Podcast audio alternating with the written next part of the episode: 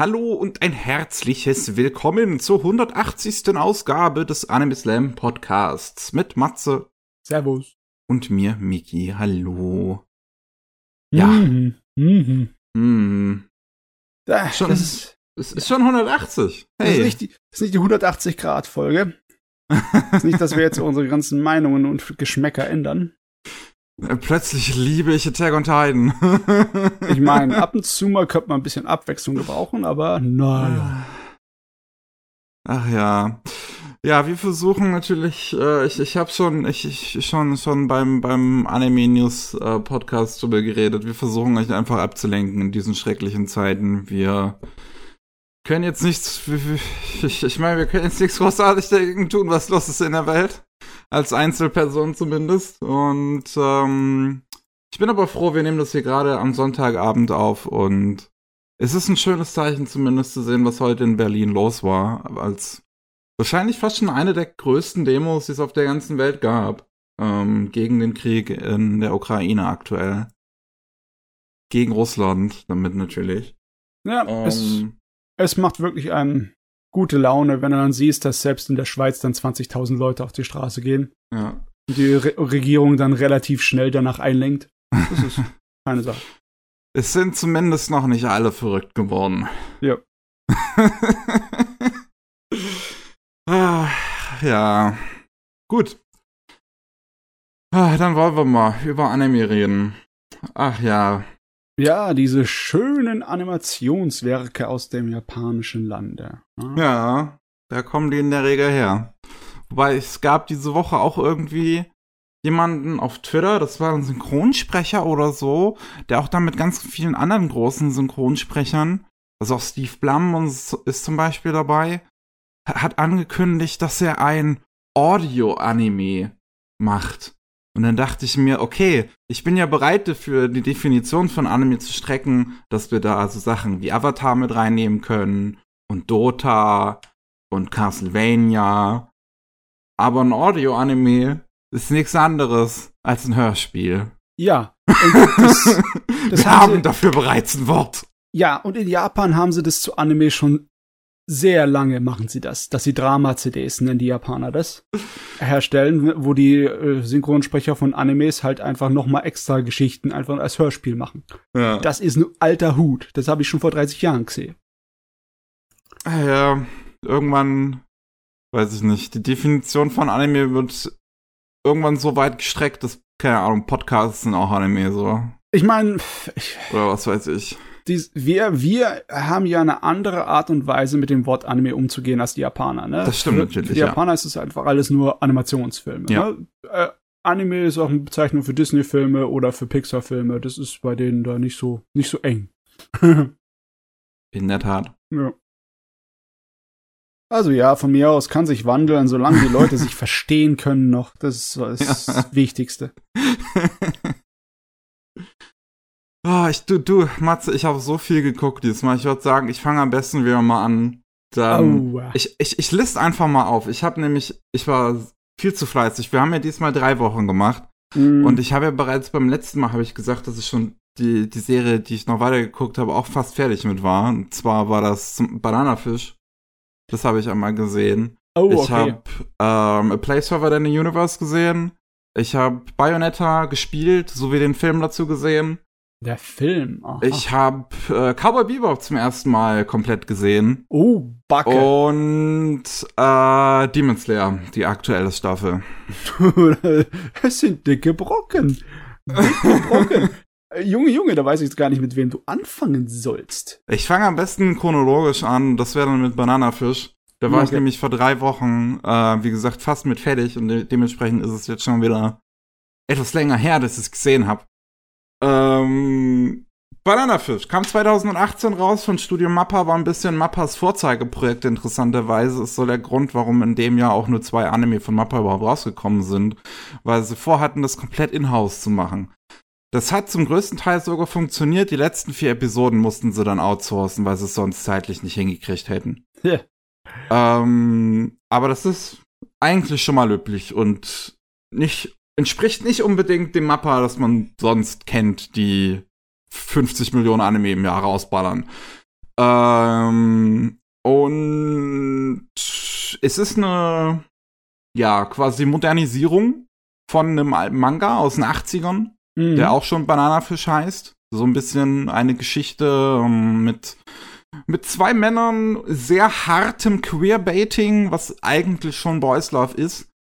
Und äh, dem Untergrund New Yorks. Ja. Und das in einem sozialen Sinne.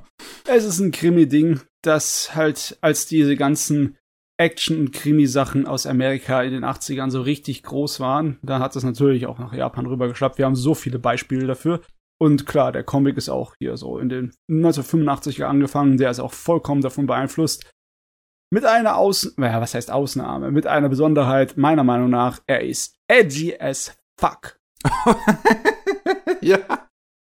Das ist schon mal eine ganz gute Beschreibung, ja. Also ich möchte an der Stelle einfach mal direkt sagen, weil der Anime tatsächlich Themen äh, äh, ähm, sich Themen annimmt, die man normalerweise nicht unbedingt in Anime sieht, dass ich kurz eine Triggerwarnung ausspreche yeah, und ihr yeah. könnt dann in die äh, äh, hier runterscrollen, in, in was weiß ich wo, was auch immer ihr gerade benutzt, Spotify, Soundcloud, YouTube, überall unten in der Beschreibung sind Timestamps. Und wenn ihr dementsprechend, ich, ich sag's jetzt einmal aus, danach könnt ihr halt entscheiden, ob ihr damit klarkommt oder nicht.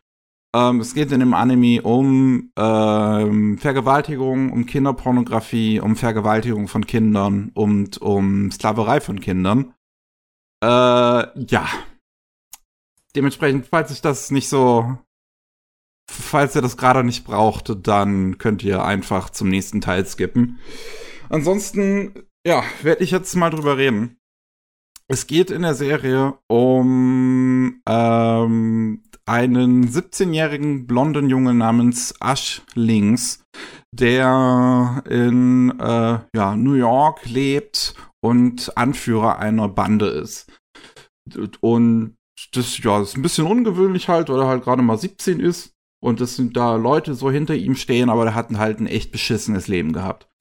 Denn äh, mit 10 ist er an einen Mafiosi verkauft worden in New York und ähm, wurde dann halt regelmäßig ne, vergewaltigt und Kinderpornografien wurden mit ihm aufgenommen und verkauft. Und äh, gleichzeitig ist er aber von einem KGB-Agenten äh, ausgebildet worden im Nahkampf und so weiter, sodass er die übelste Killermaschine ist. es ist schon, schon arg, ne? Das ist schon Fanfiction Deluxe, ne? Vom Niveau her.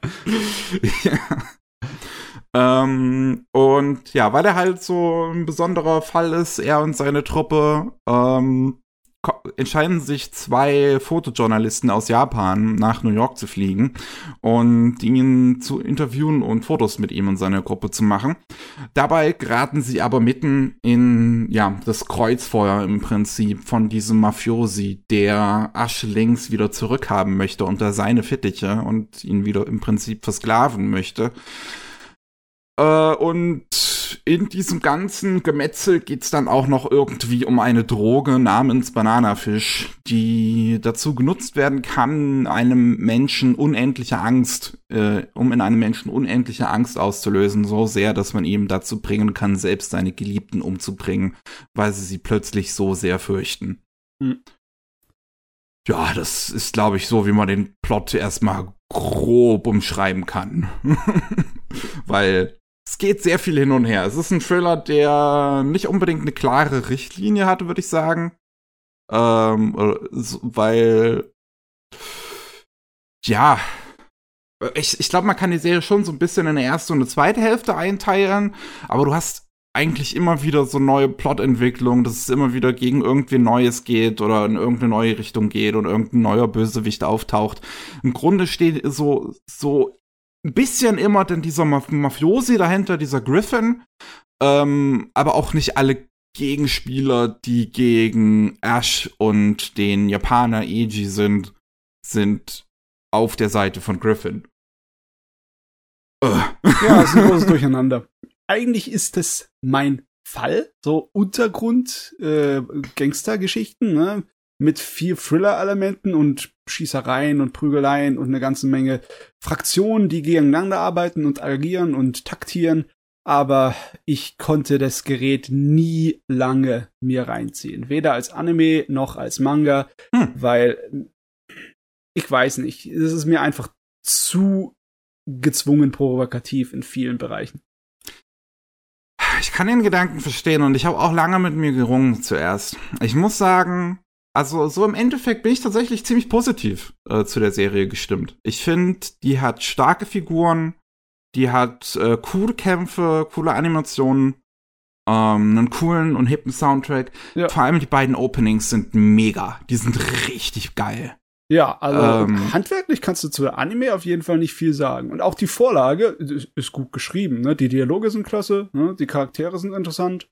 Ja. ja. Ähm, ich ich habe halt nur am Anfang, ne, wie das wegen den ganzen Themen und so weiter, ich habe auch halt wirklich überlegt, ist das weil ich kann, ich kann auf jeden Fall sagen, dass die Serie, dass ich mich teilweise, wenn es halt um diese Themen in der Serie ging, wirklich unwohl gefühlt habe. Aber ich finde, es ist ein gutes Zeichen, dass ich nicht unbedingt sagen kann, ob es daran liegt, dass die Serie schlecht mit den Themen umgeht, oder ob es daran liegt, dass diese Themen eben einfach unangenehm sind. Ja, also es ist nicht so offensichtlich, dass es nur äh, wegen dem Schockfaktor Schockelemente reinbringt, ne? Nur wegen dem Provokationsfaktor provoziert. Das macht's ja nicht, ne? Es äh, versucht es schon in die Story irgendwie einzubinden und ja. in die Charaktere aber trotzdem, es ist halt ähnlich wie bei Goblin Slayer, ne? Es ist das äh, eines der Anfangsdinger, mit dem es versucht, die Zuschauer zu locken, ne? Erstmal der Schock. Oder erstmal hier so, guck mal, der hat eine ganz, ganz fiese Hintergrundgeschichte. Oh Gott, das mhm. ist ein armer Junge. Und ja, es ist okay, aber ich weiß nicht, hat bei mir nicht gezündet dann. Schade eigentlich, ja. dass ich darüber weggekommen bin, weil ich bin mir ziemlich sicher, dass da gegen Ende hin eine ganze Menge äh, spannende Sachen passieren. Absolut. Also ja. ich finde, die Serie hat auch ein richtig starkes Ende.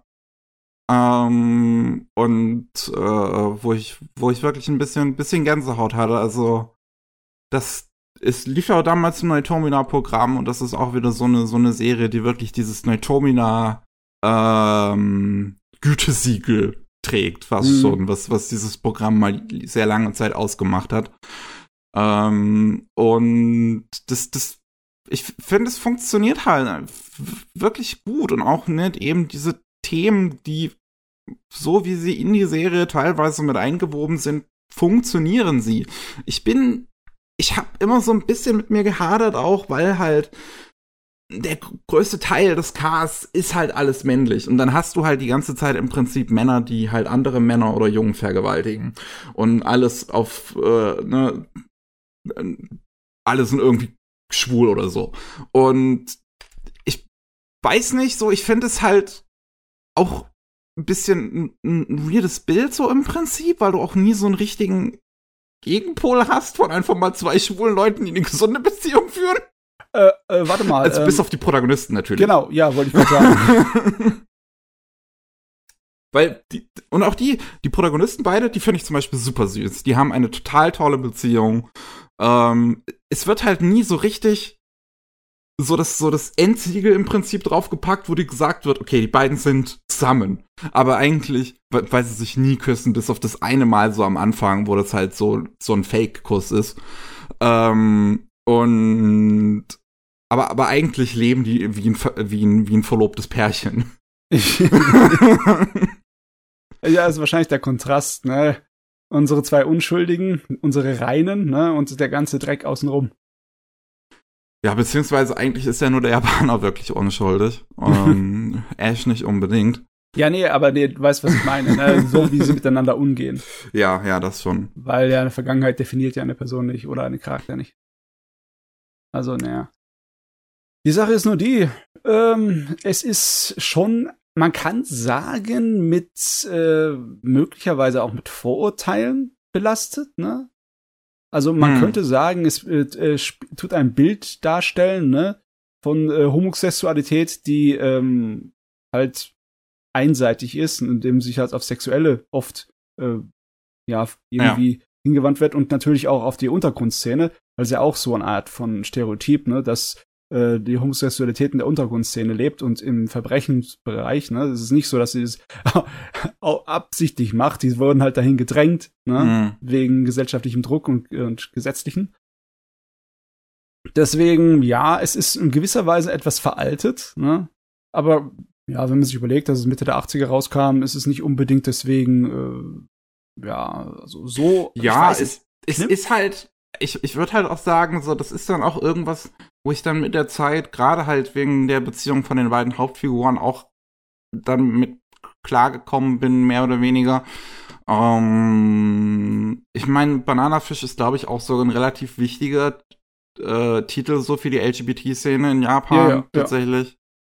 Ja. Ähm, deswegen will ich das dem auch nicht groß unbedingt ankreiden. Natürlich, ich würde schon sagen, es ist immer noch ein bisschen veraltet, auch wenn sie es im Anime versucht haben zu modernisieren, so ein bisschen alles. Spielt ja dann äh, nicht mehr in den 80ern, sondern in der heutigen Zeit mit Handys und Tablets und allem. Ähm, aber ja, deswegen, es ist halt, das, das ist halt genauso wie, die, wie diese ganzen ernsten Themen mit, mit Kinderpornografie und so weiter.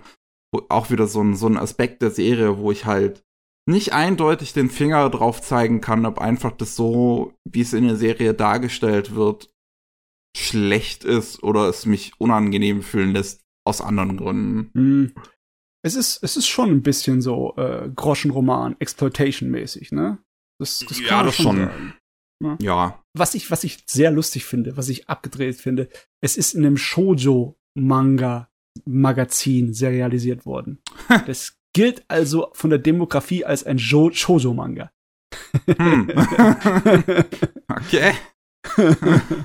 ich weiß nicht, das ist heftig, weil selbst der Zeichenstil, der Zeichenstil ist, also ich finde es ein guter Zeichenstil, aber ich würde ihn nicht irgendwie unbedingt als Shoujo-Manga-Zeichenstil bezeichnen. Vielleicht ein bisschen, aber größtenteils nicht, oder?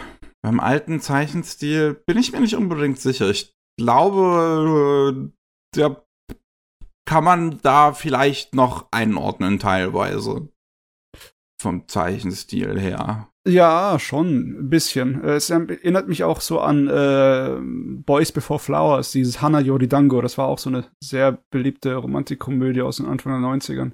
Die hat einen sehr ähnlichen Zeichenstil. Ja. Hm. Naja, es, also es war schon ein interessantes Ding. Ich kann so ein bisschen verstehen, warum da so ein großer Hype da drin da, hinter dieser Serie steckte damals. Ähm, weil, wie gesagt, ich finde es, ich würde halt auch absolut sagen, dass ich äh, äh, eher positiv aus der Serie halt rausgehe. Also wirklich eigentlich ziemlich positiv. Ich finde, die ist äh, teilweise echt stark. Gerade in der zweiten Hälfte wird's richtig gut. Ähm, wie gesagt, das Finale ist auch super. Die beiden Openings kann ich nur empfehlen, die mal auf YouTube sich anzuschauen oder anzuhören, weil also ich finde die sowohl visuell wie auch äh, äh, die beiden Songs sind einfach geil. Ähm, Sag mal, wie ist denn das jetzt im Laufe der Serie? Ähm, hören die irgendwann mal auf, so dermaßen auf die Provokationstube zu drücken? Oder ist es die ganze Zeit so? Das ist eigentlich, wenn es nur der Anfang so heftig ist und ich dann einfach nur drüber hinwegkommen kann und dann den Rest zu genießen, dann ist ja gut, aber. Es ist halt ein Thema, was schon immer mal wieder so halt aufkommt. Also, weil, wie gesagt, auch, auch Griffin halt als Bösewicht nicht verschwindet. So, sein Hauptziel ist halt wirklich die ganze Zeit, ich will Ash wieder haben als meinen persönlichen Sexsklaven. Oh Gott, ja, okay.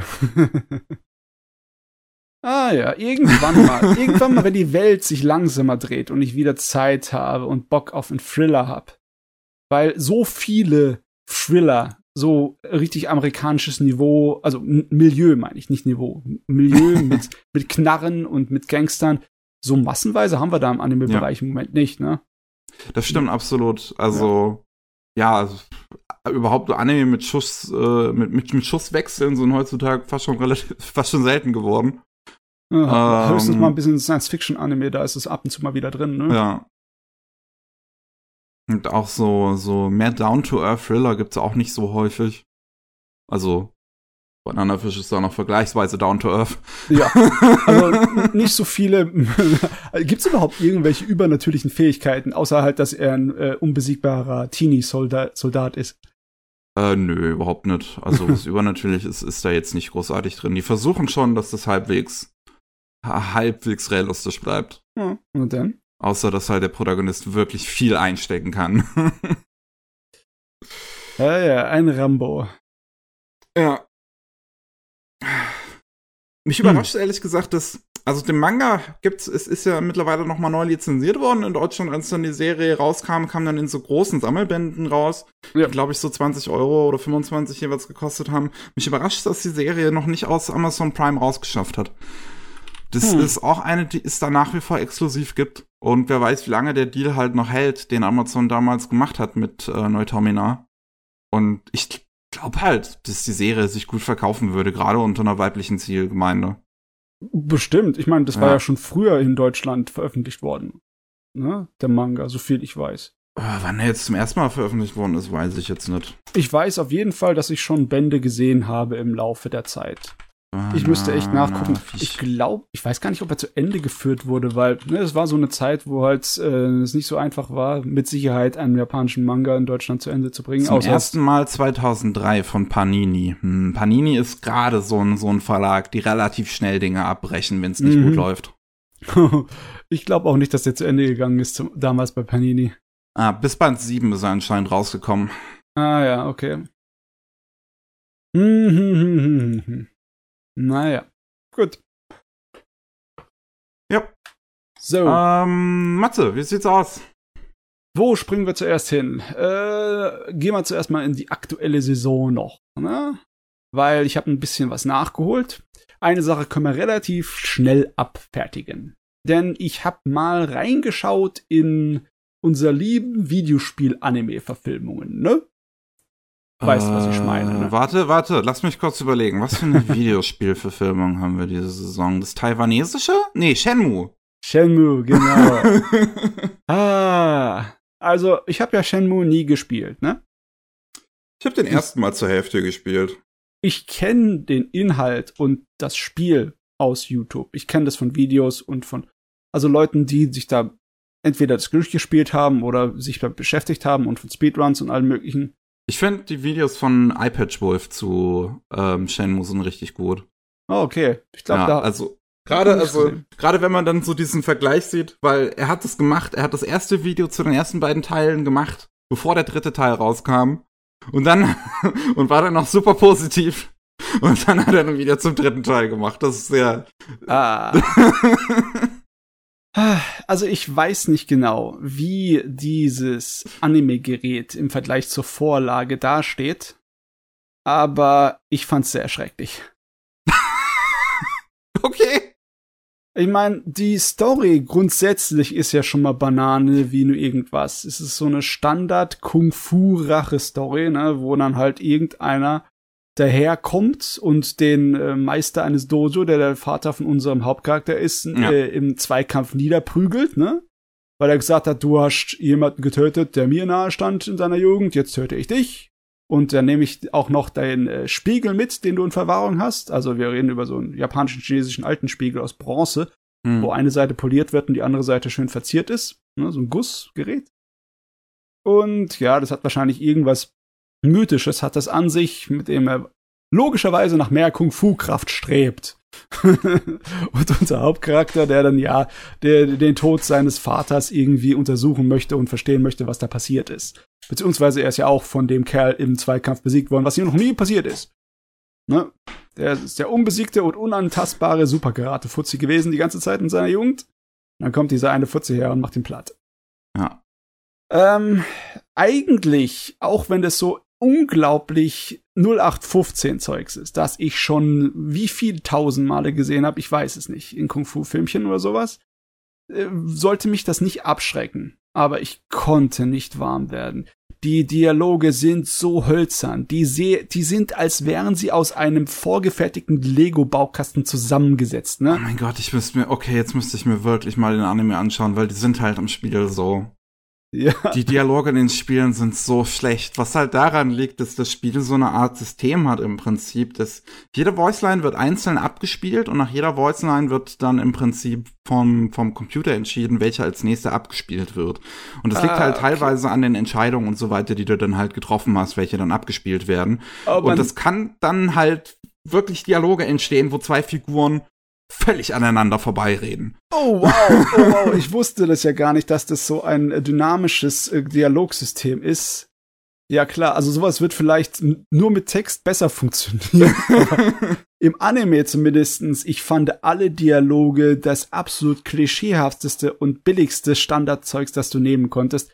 Es ist fast schon absichtlich schlecht. Okay. Und es war für mich eine Quälerei, bis zum Ende der ersten Episode zu kommen. okay, so ziemlich, ich, jetzt möchte ich ja. mal wissen, wie endet die erste Episode? Was wird da alles bereits gezeigt? Also, die erste Episode ist, er wird vorgestellt, dass er halt eigentlich im Endeffekt unbesiegbar ist in seinen Turnieren als Karate-Fuzzi. Dann äh, kommt der Böse und greift seinen Vater an und killt den. Mhm. Und bis er sich dann halt aufmacht, um da dem äh, Geheimnis auf die Spur zu kommen. Weil logischerweise irgendwie so Deus Ex Machina mäßig, während er gerade mit einer Schulfreundin in einem Laden ist, äh, überhört irgend so einer, der äh, sie schwätzen, ne? Äh, und dann sagt er, hey, der Name von dem Typ, der deinen Vater angegriffen hat, den kenne ich doch, der ist doch aus der chinesischen Unterwelt, ne, aus der kriminellen. Mhm. Ja, logischerweise sitzt da einer einfach im Rahmenrestaurant, der den das offenbaren kann. Ne? Das, ist, ist echt so, oh Gott, bitte erschießt mich.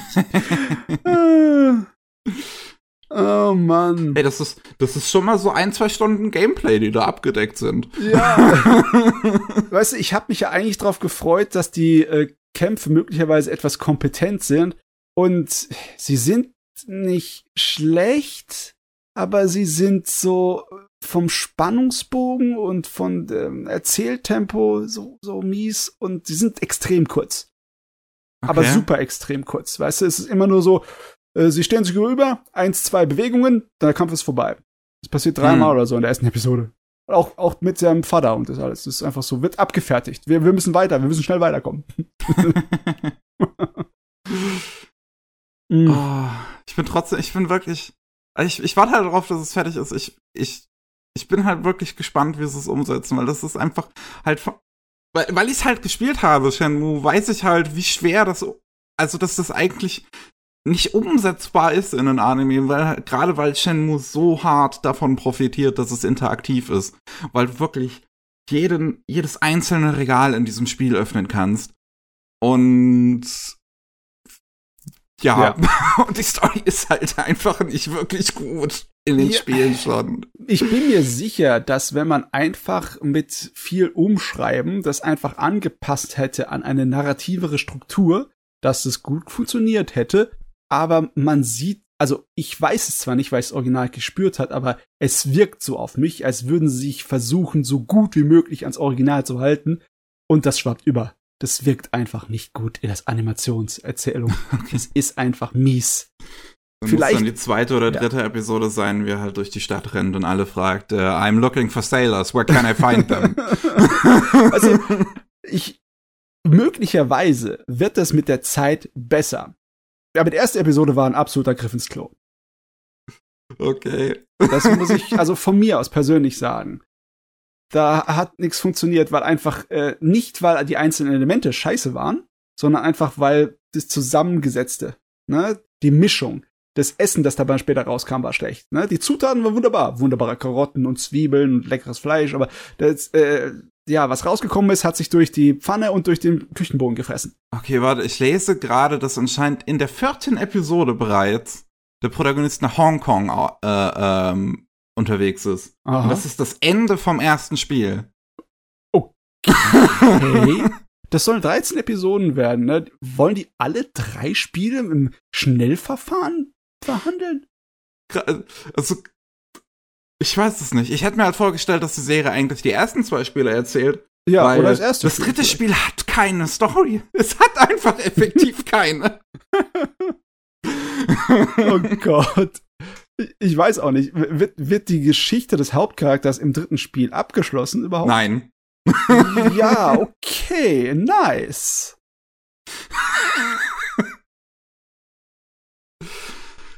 Also die frühstücken die ersten, das erste Spiel in den ersten drei Episoden ab, meine Fresse. Da musst du so viel machen in diesem Spiel eigentlich. Du suchst nach diesen, nach den Sailors halt, du hast dann diesen komischen äh, Bösewicht, der ein Handlang ist von Landi, also von dem Oberbösewicht. Ja. äh, der dann immer so wild rumspringt. Und dann muss er, muss, muss unser Protagonist ja noch arbeiten am, am Hafen und sein Geld verdienen für das Flugticket. Und, und, und, und fährt, dann, dann fährt man irgendwie 20 Stunden gefühlt äh, hier, hier, äh, äh, nicht Kran, ähm, wer ist es nochmal? Ein Gabelstapler. Gabelstapler, genau. Ach, wie wollen die das denn alles so schnell abarbeiten? Ich kann Ich mir mein, das gar nicht vorstellen. Dass er im Hintergrund arbeitet und so, das kannst du mit ein paar Szenen sozusagen machen, weißt du, so Tagesablauf und Zeitübergang, das, das ist alles erzählerisch gut machbar. aber aber gerade halt, weil, aber auch, gerade eben, weil auch diese Spiele halt davon profitieren, halt so offen zu sein und dass du halt mit den ganzen Figuren immer reden kannst, dass du halt wirklich zu jeder Uhrzeit zu jemandem hingehen kannst und dann hat er vielleicht mal was anderes zu sagen. Und das ist ja alles so lebendig und, und, ja, ja. und das, das, das, das musst du ja eigentlich irgendwie, zumindest, dass du so halt so ein paar bisschen Zeitstuff so mit in den Anime reinbringst, um dieses Gefühl zu transportieren, aber das ja, scheint's ja dann nicht zu machen. es müsste eigentlich ein Slice of Life Element mit reingebaut sein. Ne? Fast Und- schon, ja, ja. Aber nicht so eines von den typischen Unterhaltsamsdingern mit Comedy und süßen Mädels, sondern halt fast schon so ein, so ein Arthouse-mäßiges, ne? Um einen so einen bedrückenden grauen Alltag darzustellen von jemandem, der eine Menge erträgt, nur um sein Ziel zu erreichen, ne? Das, äh, aber ich glaube, das machen die nicht, wenn die so abgehen in der Geschwindigkeit von erzählen, jo. Ach jo, wir können jetzt nur mutmaßen. Ich bin, Ja. ich, ich muss es einfach mit meinen eigenen Augen sehen. Ich, ich weiß nicht, ob ich mich dazu zwingen kann, weiter zu gucken, weil das war schon anstrengend. Eine Episode, 20 Minuten, und es war anstrengend. Also es ist, hat schon was zu sagen, aber. Hm. Hm. Gott Oh, sei Mann. Dank, Gott sei Dank war die zweite Sache, die ich aus der jetzigen Saison neu angefangen habe, nicht anstrengend. Oh. Ganz im Gegenteil, die war ein Genuss. Oh. Und zwar, ich habe die zweite Aufbaustrategie Polit-Anime geguckt. Ah. Äh, The Genius Prince Guide to Rising a Nation Out of Debt. Und der ist im Endeffekt wirklich dasselbe Sorte wie der andere, ne? Der jetzt im Moment läuft, die zweite Hm. Staffel von, ähm, wie heißt es nochmal? Ähm, Der How Realist Ki äh, Hero Ja. Rebuild the Kingdom. Und es hat Unterschiede, indem das es weitaus besser animiert, gezeichnet und geschrieben ist. Es Oh. ist, also die Vorlage, die Dialoge ist weitaus besser. Und inhaltlich ist es auch viel schneller am Laufen wie das andere. Also ist sofort gleich in der ersten Episode haben wir gleich mal schon ein Scharmützel, wo es in einen kleinen Krieg geht.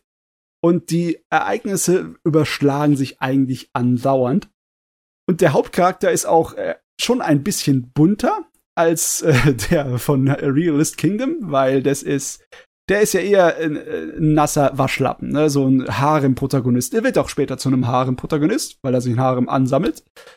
Aber hier, der hier, der ist eher so ein bunter Vogel, der hat eigentlich keinen Bock auf nix. Er mag ein Genie sein und voll kompetent sein, aber sein eigentlicher Charakterzug ist, ich will faulenzen, ich will mit der ganzen Scheiße nichts zu tun haben, ich will so schnell wie möglich einen Weg finden, den Wert dieses Königreiches, das ich hier äh, aufgezwungen bekommen habe, zu erhöhen, damit ich es leicht verkaufen kann an den Höchstbietenden und dann ab in die Pampa und mir ein schönes Leben machen. okay. Er sieht ein bisschen aus wie Dasai aus ähm, Bongo Stray Dogs. Ein bisschen, ja, aber äh, sein Aber äh, ist nicht von Mamoru Miyono, Miyono Nein. gesprochen. Synchronsprecher und äh, der ist ein, ja, er kommt gar komplett anders rüber. Ne? so, okay. Was toll ist, ist halt äh, das Duo, der Protagonist und sein Mädel. Die zwei sind wie ein altes verheiratetes Paar. Sie ist so ein äh, Mitglied von einer ethnischen Minderheit, die in vielen äh, anderen Königreichen verfolgt werden. Und äh, ja, das ist außenpolitisch und innenpolitisch teilweise ziemlich brisant. Aber das ändert nichts daran, dass die beiden ein Herz und eine Seele sind. Ne? Das ist ihr äh, so Seelenverwandte und das ist wunderbar, wie die sich käpseln und fetzen. Das ist herrlich. Hm. Das ist sehr unterhaltsam. Und die haben auch eine Gruppe von Freunden, die auch dann noch äh, ab und zu mal mit dazu balzen. Natürlich einige Widersacher und Zeugs des Zeugs. Also es ist äh, charaktermäßig schon mal unterhaltsamer. Viel unterhaltsamer als Realist Hero. Äh, weil die Charaktere da sind eigentlich relativ billig. Animationsmäßig ist auch besser. Du hast gleich mal ein paar richtig kompetente Action-Szenen. Kann ich auch mal Mhm. Extra Bonuspunkt über Realist Hero. Und äh, ja, wie gesagt, storytechnisch geht's viel schneller voran und es passiert auch viel mehr. Und äh, logischerweise, das ist die Sorte von Anime, die genau für mich ist, für meine kleine sadistische Ader. Der Hauptcharakter, der meint, ja, mit meinem genialen Plan habe ich alles geschafft, holt sich dann noch mehr Ärger dazu rein, dadurch, dass er gewinnt und erfolgreich ist, ne? Was natürlich ihm ganz und gar nicht passt, weißt du, so im Sinne von oh mein Gott, hätten wir nicht verlieren können? Ja? Ich will doch nur meine Ruhe haben, ich will doch gar nicht auffallen in der Weltpolitik und auf einmal, ja, äh, kriegt er immer mehr Feinde und immer mehr Macht und immer mehr Scherereien und es ist wunderbar. Hm. Ja, hab mich Ja. überrascht. Ich habe gedacht, oh, wieder so einer. Wieder so einer. Nix von wegen wieder so einer. Das ist die bessere Variante. Gut, das ist doch schön. Hm, hm, hm. Der klingt äh, nach einer besseren Empfehlung als äh, das andere. Ja, das, besonders weil das andere halt sich in der zweiten Staffel so, also nicht zu einem schlechten Harem, halt, aber trotzdem zu einem Harem entwickelt. Ne? Hm. es, es, es ist zwar nett, aber es ist halt vom, es ist einfach nicht gut geschriebenes Drehbuch im Vergleich. Ne? Der hier unser Genie-Prinz ist auf jeden Fall amüsanter geschrieben, merke ich ja. Auch wenn du halt immer wieder so ähm, Szenen hast, wo es halt nach Plan verläuft, ne? Weil im Hintergrund unser Genie sonst irgendwie alles bedacht hat und dann alles logischerweise wie Legosteine aufeinander passt. Aber trotzdem, es ist äh, sehr unterhaltsam anzusehen. Ähnlich wie so äh, bei Detective Conan oder anderen Dingern, wo da halt der Detektiv dann auf einmal alles entschlüsselt, das ganze Ding mit äh, cleveren Geniestreich. Ähnlich macht er das auch, dass er dann halt die Situation entschlüsselt und äh, löst mit halt politischen Manövrieren und allem möglichen. Nur denn. Ich, ich denke mal, das äh, ein Faktor für mich war auch das Charakterdesign. Ich finde das Zeichenstil und Charakterdesign hier super geil. Ja, also. Ich finde, es sieht jetzt halt nicht so besonders, also jetzt nicht unbedingt nach was großartig Besonderem aus, wenn ich mir das so angucke. Das dachte ich auch, aber das ist so, äh, also wenn man es ähm, animiert sieht, ist es voll geil. Na gut. Mal gucken. Wer hat's, wer hat's gemacht? Wer hat's erfunden? Kenne ich nicht. Gott, manchmal sieht man solche Artists von Light Novels, das ist einfach eine Isekai-Story nach der anderen. Ja. aber ja, man merkt die Light Novel Vorlage, ist auch weitaus geschwätziger, das Ding, ne? Okay. Ah, ja. Aber ja, ich bin froh, dass ich noch einen gescheiten gefunden habe für die Saison. Ich hatte schon die, also die, die Hoffnungen aufgegeben. Ne? Es gibt sie noch. Aber es gibt auch einige, die ich nicht ausprobiert habe, die ich noch ausprobieren möchte. Zum Beispiel unser extrem Baseball-Anime, diesen Tribe 9 wollte ich noch ausprobieren. Hm. Obwohl die Kritiker sich äh, eher das, Mund, äh, Mundwerk darüber zerreißen. Ja, das sch- scheint denn doch nicht so gut zu sein, was eigentlich schade wäre. Ja. Muss ich aber ausprobieren. Du weißt, Ja. wie das bei mir ist, ne? Wenn es um Baseball geht, dann kann ich auch äh, eine Menge Kritikpunkte wegstellen. Ich kann mich an die Mädels erinnern, die ich da geguckt habe mit den extrem schlechten Animationen und wo eine Episode völlig auseinandergefallen ist. Ta Tama Tamayu Tam? Tamayumi, genau. Tamayumi, ja. Das habe ich aber auch voll genossen, das Zeugs. Ah, manchmal brauchst du nur das richtige Element, nur die richtige Gewürz. Richtige Würze Das und richtige sonst- Mindset, meinst du? Ja, ja, ja, das liegt an mir, ne? Logischerweise. Ah, okay. Mhm. Ähm, dann mache ich weiter. Yep. Und ich habe halt als nächstes A Place Further Than the Universe gesehen. Yes. Auch endlich mal. Auch wieder Hä? 2018. Mensch. Ähm, warte mal. Ach ja, jetzt, jetzt. ja, da geht's zu bei einer mir. Arktis. Ah. Ja. Ja, guter Anime. Das ist er absolut. Das, äh, ja, Anfang 2018 in der gleichen Saison wie Eurocamp damals, äh, die erste Staffel. Ähm, hier von Studio Madhouse, ähm, Regiestuhl sitzt Atsuko Ishizuka, die man auch als die Regisseurin von No Game No Life kennt und von der jetzt gerade im japanischen Kino Goodbye Don Glees läuft, was auch wohl wieder die gleichen Qualitäten haben soll wie Place Further Than the Universe und ich freue mich ganz, ganz dolle, bis der irgendwann mal äh, in die deutschen Lande kommt, weil ich den unbedingt sehen möchte, denn A Place Further Than the Universe war auch schon großartig. Ja. Also, oh, das ist, Ich, ich muss mich bei diesem Anime fast schon entschuldigen, dass ich ihn nicht früher gesehen habe. es, ist, es ist definitiv ein herausragendes Beispiel von Mädels tun lustige Sachen, Mädels tun großartige Sachen. Das ist eigentlich das Genre von dem. ja. Es geht ähm, um, womit fange ich an? Um speziell ein Mädel namens ähm, Mari und die ja, die hat halt gerade so eine Down-Phase, die hat das Gefühl, die erreicht nichts im Leben. Es, es, es geht einfach nirgendwo hin. Sie wird halt gern irgendwie was, was Besonderes machen.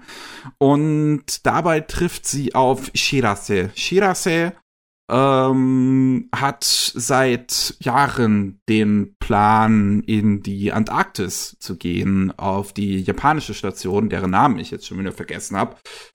Ähm, aber die gibt's wirklich, zumindest. Also, das ist die echte japanische Station, die sie da referenzieren, ähm, auf der Antarktis. Und ähm, ja, sie möchte halt dorthin, weil äh, ihre Mutter auch schon Antarktis-Forscherin war und dort gestorben ist.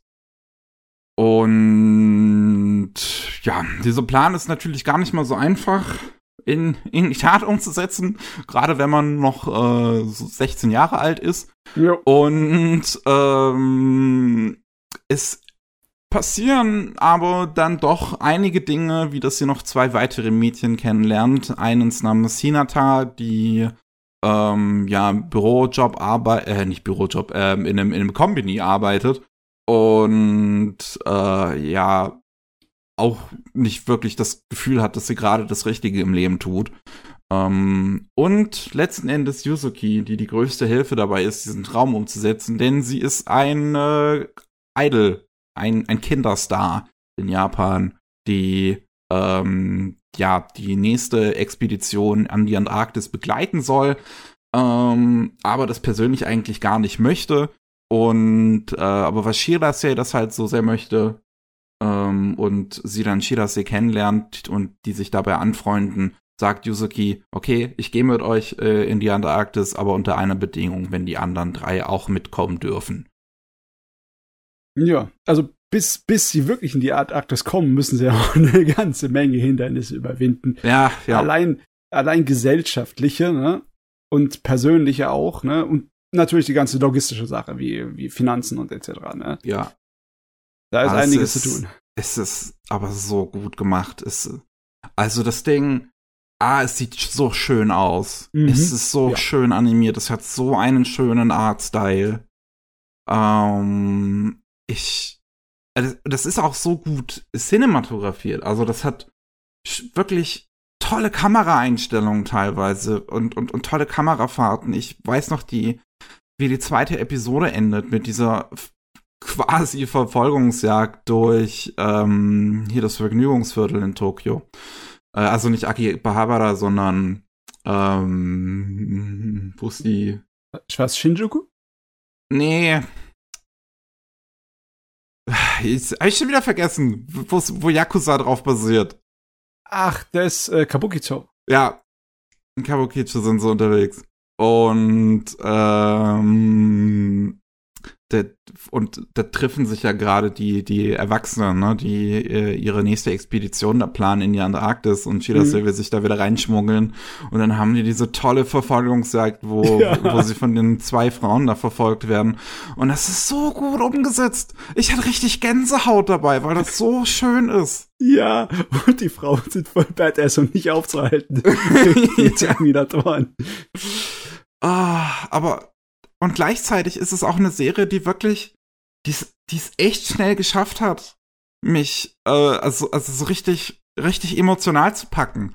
Das ist so im Prinzip ab Episode 2 hat, endet jede Folge auf so einen richtig emotionalen Moment, mhm. wo ich teilweise echt den Tränen nahe stand und ich auch direkt sagen kann, dass in der zwölften Episode ich, ich hab, es ist wirklich lange her, dass ich so hart geheult habe das Finale, ne, der, der große Höhepunkt, der war ja. unwerfend gut. Oh, ist das der gut. Also ich hab jetzt Gänsehaut, wenn ich dran denke. Das ist so gut. Ja, da darf man nichts verraten, in keinster Art und Weise, weil das, das muss man selber mal gesehen haben.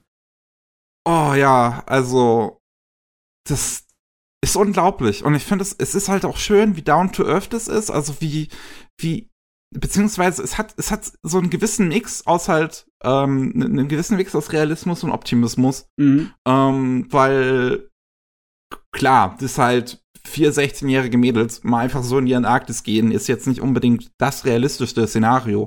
Aber Ja. alles drumherum ist halt so schön realistisch gehalten. So die ganzen Charakterdynamiken sind wirklich gut geschrieben. Ich mag die Szene, wo Maddie sich von ihrer Kindheitsfreundin da äh, austauscht Mhm. und die mal über mal Klartext über ihre Probleme reden.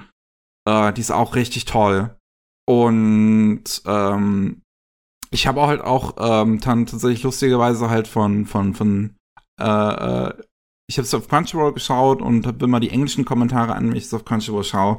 Und da hat dann ein ähm, tatsächlicher Antarktis-Forscher unter einer der Episoden so ein bisschen seine Erfahrungen drunter geschrieben und halt auch dann gelobt, wie realistisch einige Aspekte an der Serie sind.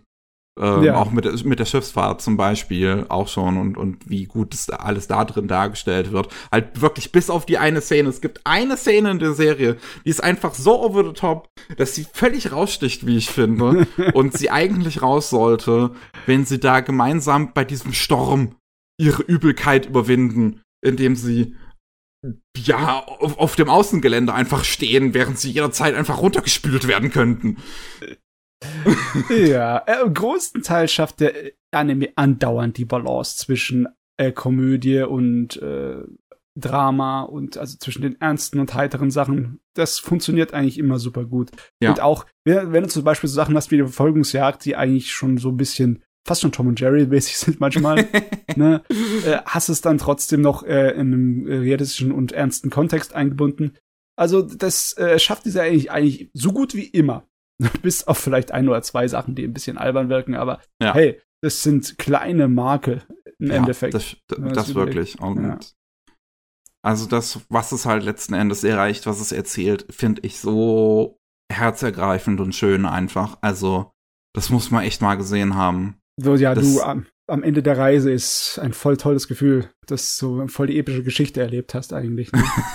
ja. Man hat wirklich fast schon so ein bisschen das Gefühl, dass man dabei war. So gut ist es erzählt. Mhm. Ah, Also ist wirklich schon ein bisschen einzigartig in Ja. seiner Struktur und in seinem äh, Stoff. Ne? Es ist nicht so, dass wir äh, derartige äh, realistische Reise-Anime im Massenweisen haben, ne? wo jemand halt an einen nicht typischen Ort reist. Und nicht für den Urlaub, sondern für halt Lebenserfahrung. Ne? hm. Ich meine, generell, aber sowas es ist ja ein Element, das in Bildungsroman typischen Geschichten halt m, immer wieder mal drin ist, ne? Äh, aber im Anime passiert's nicht so oft, habe ich das Gefühl. Ich kann mich zum Beispiel an so Sachen erinnern wie in Hardy und Clover geht der Hauptcharakter einmal, weil er halt ja auch keinen Weg weiterfindet in seinem Leben, auf eine Fahrradreise durch ganz Japan. Er Hm, fährt halt okay. alleine durch ganz Japan und äh, überall, wo er ankommt, äh, tut er halt sich ein bisschen nebenbei was verdienen, damit er äh, was zu schlafen findet und sich Essen kaufen kann und dann fährt er weiter und etc. Und das äh, ist so ein bisschen was, was mich daran erinnert, aber so massenweise andere Beispiele könnte ich jetzt nicht einfach so aus meinem äh, Hut zaubern. Hm. Ja. Also ich lese ja einige Vergleiche mit Space Brothers, so, dass das wohl eine sehr ähnliche Mut haben soll. Das Eine könnte man sehr sagen. ähnliche Atmosphäre. Ja, ja, das könnte man vielleicht sagen, ja. Ähm, aber ja, ansonsten wird es wahrscheinlich schwierig. Ja. Es ist. Also. Pädagogisch wertvoll. ja, das, das absolut. Ich war so, so, so überrascht auch einfach von den Dingen. Es ist. Ich kann, also, nur ganz, ganz, ganz, ganz tolle große Empfehlungen. Gut. Jo. Exzellent. Wollen wir dann über Demon Slayer reden? Wollen wir das? Will, Hm. will- Willst du das? Weil ob ich das will, weiß ich nicht. das, das ist jetzt für mich, das trifft ein bisschen auf Unverständnis. Weil, ähm, was auch immer Demon Slayer gemacht hat bisher, es ist nicht, dass es etwas extrem Neues gemacht hat im Unterhaltungsviertel von Kyoto diesmal, im Vergnügungsviertel. hm.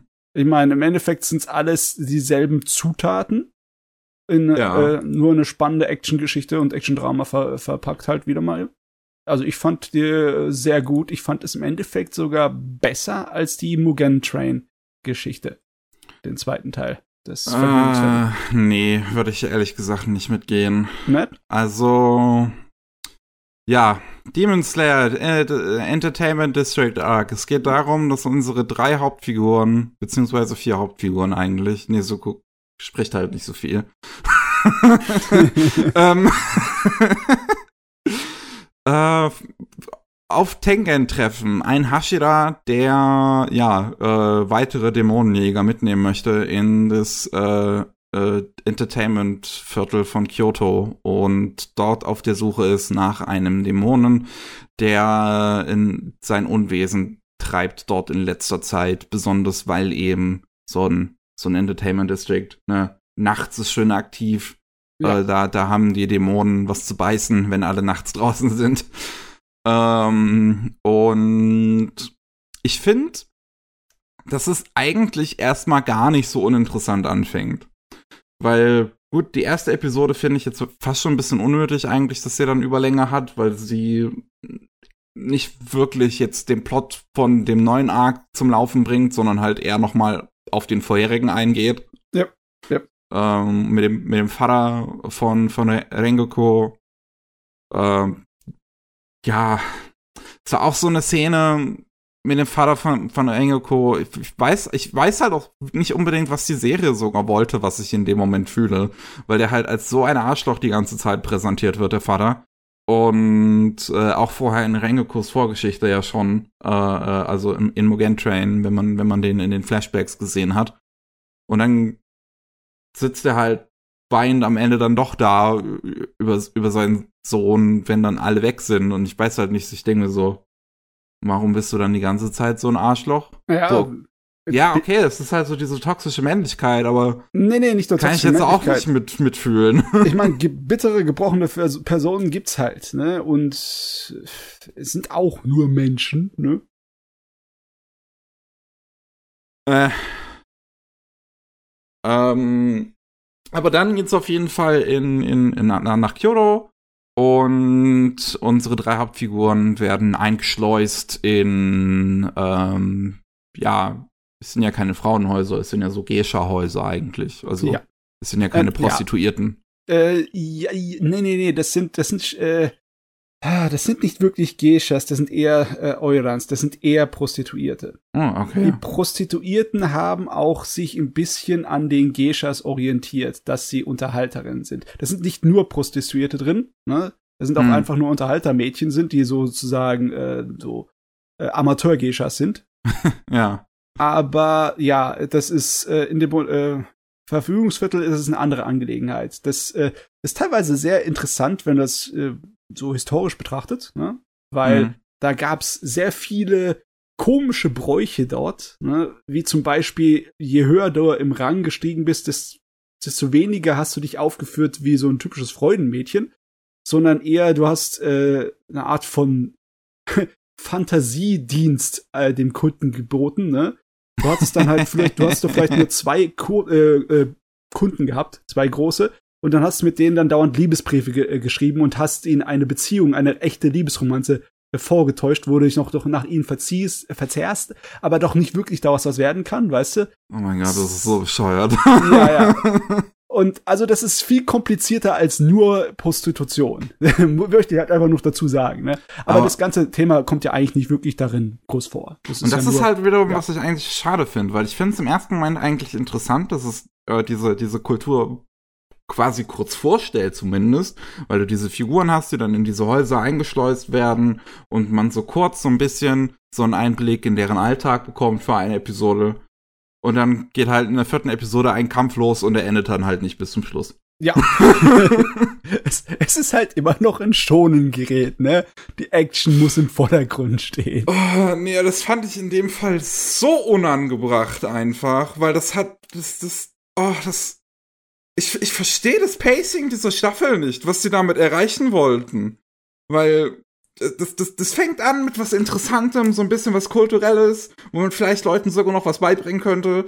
Und dann einfach nur, hier ist ein Kampf, der geht sechs Episoden lang, viel Spaß. Ich meine, das, das ist aber halt der Hauptteil von Demon Slayer. Es geht um die Dämonen, ne? Ja, aber es, es, es, es, es, gibt halt hier nicht mal eine richtige Jagd oder sowas. So, die, die, die sehen halt dann irgendwann alle einmal diese Bösewichte und dann kämpfen die halt gegen die. Naja, und es gibt schon eine Jagd. Also sie versuchen schon, sie zu suchen und zu. Ähm, aber das ja. ist halt so schnell vorbei, dass es das keine Rolle spielt. Vergleichsweise schnell vorbei. Im, äh, also, also ich finde es nicht zu schnell vorbei, nur es wirkt halt wenig im Vergleich zu dem langen Kampf, der dann folgt. Ja, und. Weil es ist schon, es ist schon ein ziemlich epischer Kampf, ne? Es, das ganze Ding wird zu einem Kriegsgebiet im Endeffekt. Und dieser ganze Kampf, ich, auch da, ich, ich, ich habe auch nicht wirklich das Pacing von dem Kampf, ehrlich gesagt, verstanden. Ich finde, der wird bis zu einem gewissen Punkt eigentlich sogar ziemlich interessant erstmal.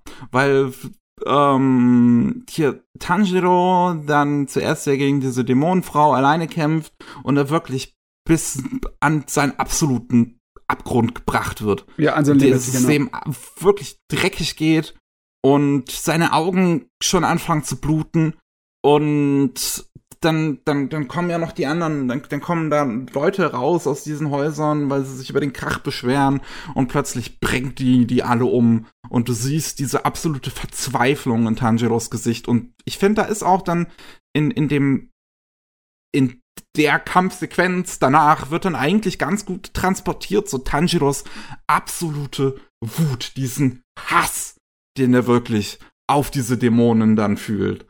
Und ähm, auch als dann äh, und als er das dann fast schafft und dann ähm, Nezuko ihm aushelfen muss und auch äh, halt Nezuko ihre Kampfszene da bekommt. Das fand ich auch cool. Und das fand ich ein interessantes Element, dass, dass man so mehr über Nezukos Dämonenkräfte lernt. Mhm. Ähm, und das, wie all out sie da im Prinzip gegangen ist, dass sie wirklich fast schon so ihr Versprechen gebrochen hätte und fast ja. schon einem Menschen wehgetan hätte, so dass Tanjiro das gerade noch so verhindern kann. Ist du bist echt ja, sehr dramatisch und sehr spannend, ne? Ja, bis zu dem Moment dachte ich mir, oh, das ist alles interessant, das ist alles spannend. Und dann hört halt der Kampf nicht auf. und das finde ich ist ein Problem, weil er sich danach nur noch im Kreis dreht. Ähm, ich habe irgendwie das Gefühl gehabt, meinst du, das lag daran, dass ich es wöchentlich geguckt habe und zwischendurch Pause hatte?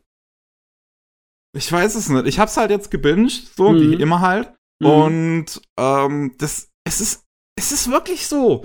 Das ist immer wieder das gleiche Pacing auch hat, jede Episode. Also bis dann, also ab dem Moment, wo die anderen Figuren dazukommen, also Tengen, Zenitsu und Inosuke ja. zu dem Kampf dazukommen, ist es halt so, und, und der Bruder ja danach rauskommt, so, ähm, dass immer wieder quasi äh, äh, die kämpfen. Es gibt eine Szene, wo sie dem Bösewicht fast den Kopf abschneiden und dann ist Cut. So, dann entweder ist jetzt Ad-Break oder es ist halt Episodenende. Und das passiert wirklich jedes fucking Mal. Ich weiß, was du meinst. Mich hat das überhaupt nicht gestört, weil ich einfach in dem Fluss von Spannungsbögen drin gesteckt habe. Und ja, es hat mich ein bisschen gestört, dass ich dann halt wieder nach dem Cliffhanger auf die nächste Episode warten müsse. also es ist schon ein bisschen länger gezogen als viele ähm, Es sind halt, äh, ab einem gewissen Punkt ist es halt kein Cliffhanger mehr. Weil du dann halt einfach weißt, okay, es endet jetzt wieder damit offen, also wird's nicht passieren. Ähm, bzz, bzz, bzz. Es, es hat ja auch das, das Ende von dem Kampf hat ja auch einen Cliffhanger, ne? Das ist, ähm, das ist tatsächlich der einzige Cliffhanger, den ich schon, den ich, den ich in der Serie dann schon wieder gut umgesetzt fand. Der weil ja da dann wirklich gut, ja. was passiert, was, was unerwartbar ist. Ne, weil ist, ja. so diese, diese letzte Szene, wo sie es dann tatsächlich mal schaffen, die Köpfe abzuhacken von den beiden, hat ja keinen Cliffhanger. Die passiert dann einfach. Da ist keine Adbreak davor, das ist kein Episodenende oder sonst was. Das hacken die endlich mal durch. Und äh, aber was halt danach passiert, ist halt schon wieder unerwartet. Ja. Ähm, ich weiß, was du meinst, im Sinne von wegen, dass da irgendwo eine Pause fehlt, ne? Eine gewisse. Aber ähm, wie gesagt, als ich das wöchentlich geguckt habe, habe ich nicht das so Gefühl gehabt. Wenn ich nach, im Nachhinein drüber nachdenke, ne, ist eigentlich ähm, hätten die Dämonen äh, sich von denen zurückziehen müssen, ne? und Ja. das eine kurze Pause wäre, bevor es zum finalen Endkampf kommt. Ja, Ne? ich finde, irgendwo hätte da mal eine Pause drin sein müssen, weil diese ganzen, ist wirklich, wie gesagt, es fängt in Episode 4 an, dieser Kampf, und geht bis Episode 10. Episode 11 ist dann halt so ein Aftermath. Mhm. Und da ist keine Unterbrechung mehr drin, es ist reiner Kampf, es ist so gut wie kein Character Development da drin. Das ist halt schön animiert, okay, aber es gibt mir nix. Ähm, also, ich weiß nicht genau, aber was schonen Titel angeht, da fand ich es irgendwie nicht schlechter oder besser als sowas wie in anderen großen schonen Serien, aller One Piece oder so. Du hast halt ein bisschen schon Entwicklung. Du hast Entwicklung von unserem Hauptcharakter, vom Tamado, ja, äh, vom Kamado. Du hast äh, äh, Entwicklung von Nezuko, ne? Du Mhm. hast die Hintergrundstory der Dämonen, die ich auch diesmal wieder gut finde. Ich Die kommt ja dann erst in der elften Episode vor, die hintergrundliche Geschichte. Und ja, ja. Äh, ich meine aber nur, äh, ähm, im Vergleich zu Mugen Train fand ich das besser, weil da halt die Standardelemente drin waren, für die äh, Demon Slayer halt sich bei mir einen Namen gemacht hat, ne? Für die, äh, wo, hab, hab's gefühlt, die sind wieder zu den Wurzeln zurückgegangen, zu dem, was wichtig für die Geschichte war.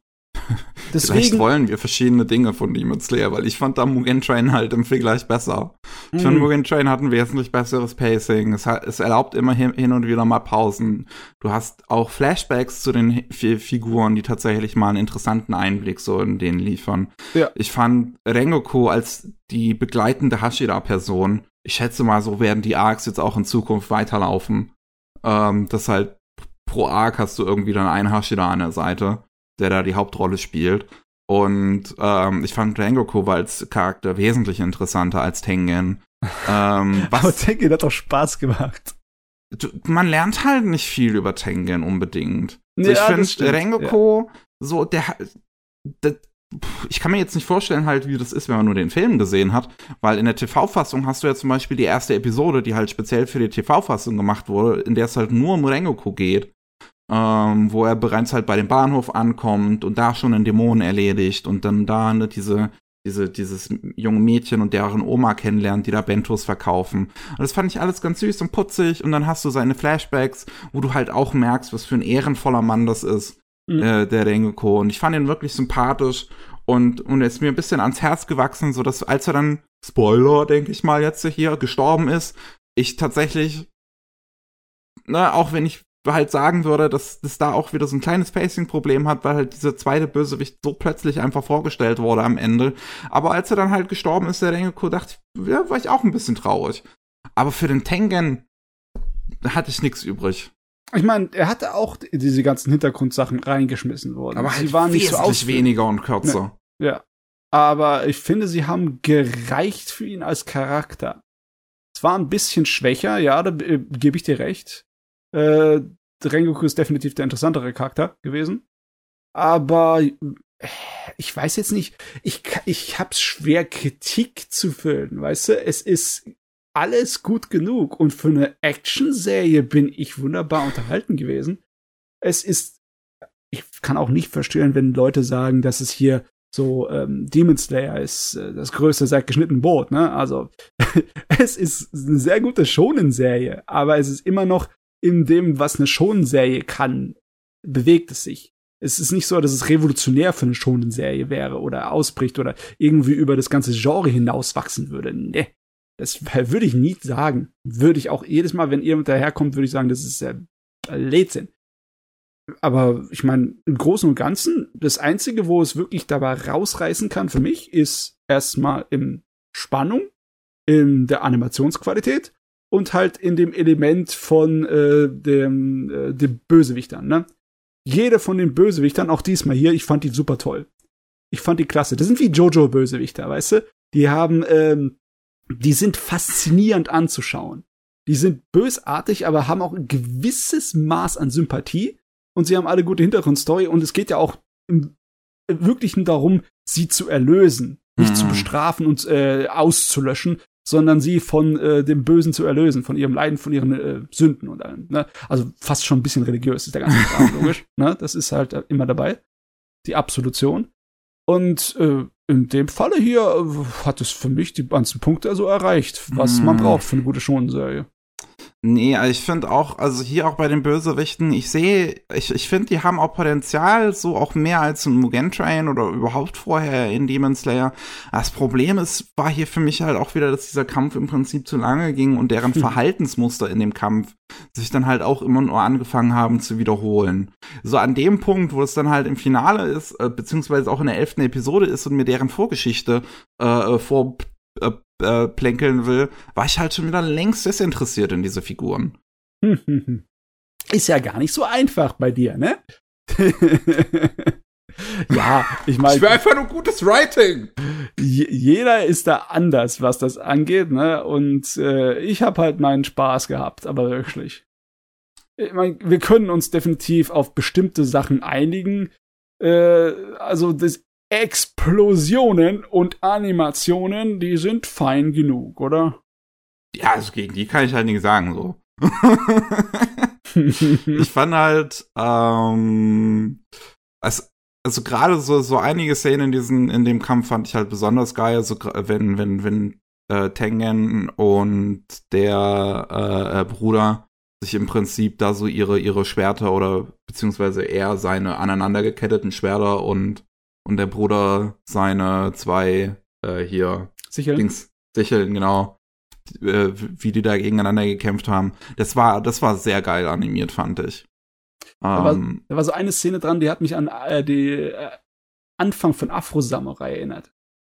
Kannst du dich noch an Afro äh, Samurai erinnern, wo er die Kugel mit seinem Schwert aufschneidet in Slow Motion und die dann zer, die, die, die eine Kugel dann zerfetzt und äh, andere ah, ja, klar. Und der Tengen macht es so mit seinen äh, äh, mit seinen. Bomben macht er das so Ja, ein mit bisschen. seinen Bomben. Ja, ja. Da habe ich gedacht, uh, ich krieg totale Afro-Samurai-Vibes hier. Super.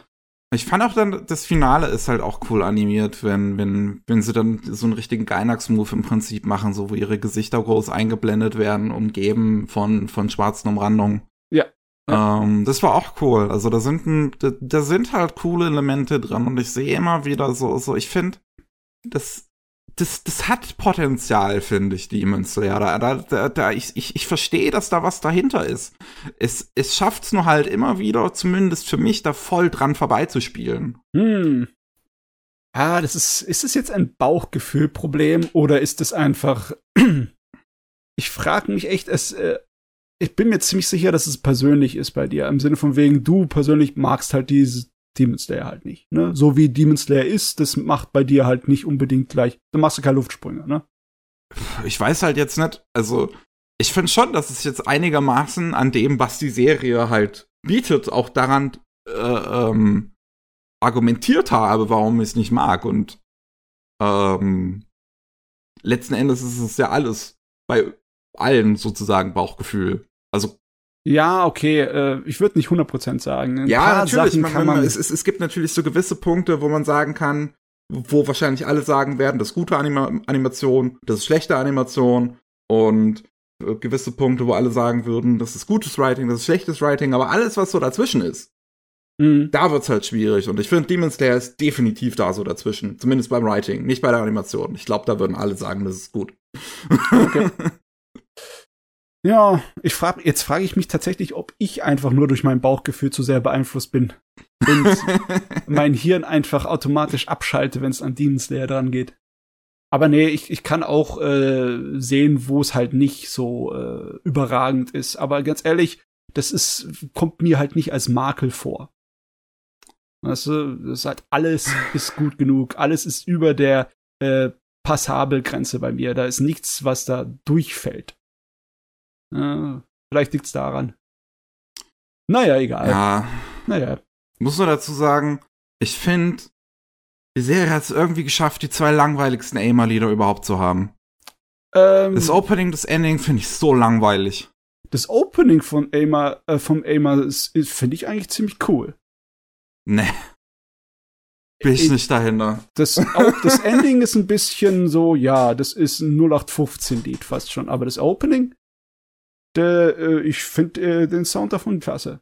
Ich finde es auch gut, dass es so ein bisschen so ein, ein kleines bisschen so ein mehr Tanzlied ist, ne? So ein, nicht so bedrückend oder nicht so Aimer-typisch, weil Aimer hat ja eher so, ähm, so emotional mitreißende Dinge, also Ja. so, so, so Tiefschläge, so richtige. Normalerweise schreit sie dich an, ja. ja. Und da ist das schon ein bisschen lockerer am Anfang, aber ich finde es super. Ich finde ich finde auch die Melodie klasse. Nein, ich will Aber ja. angeschrien werden. Ja, ja, ja, ja. Okay. Ich würde sagen, machen wir eine kleine Pause. Ja. Okay, dann bis gleich. Bis gleich. Wir sind zurück. Und mir ist aufgefallen, ich wollte eigentlich am Anfang des Podcasts noch über was anderes reden, was ich vollkommen vergessen habe.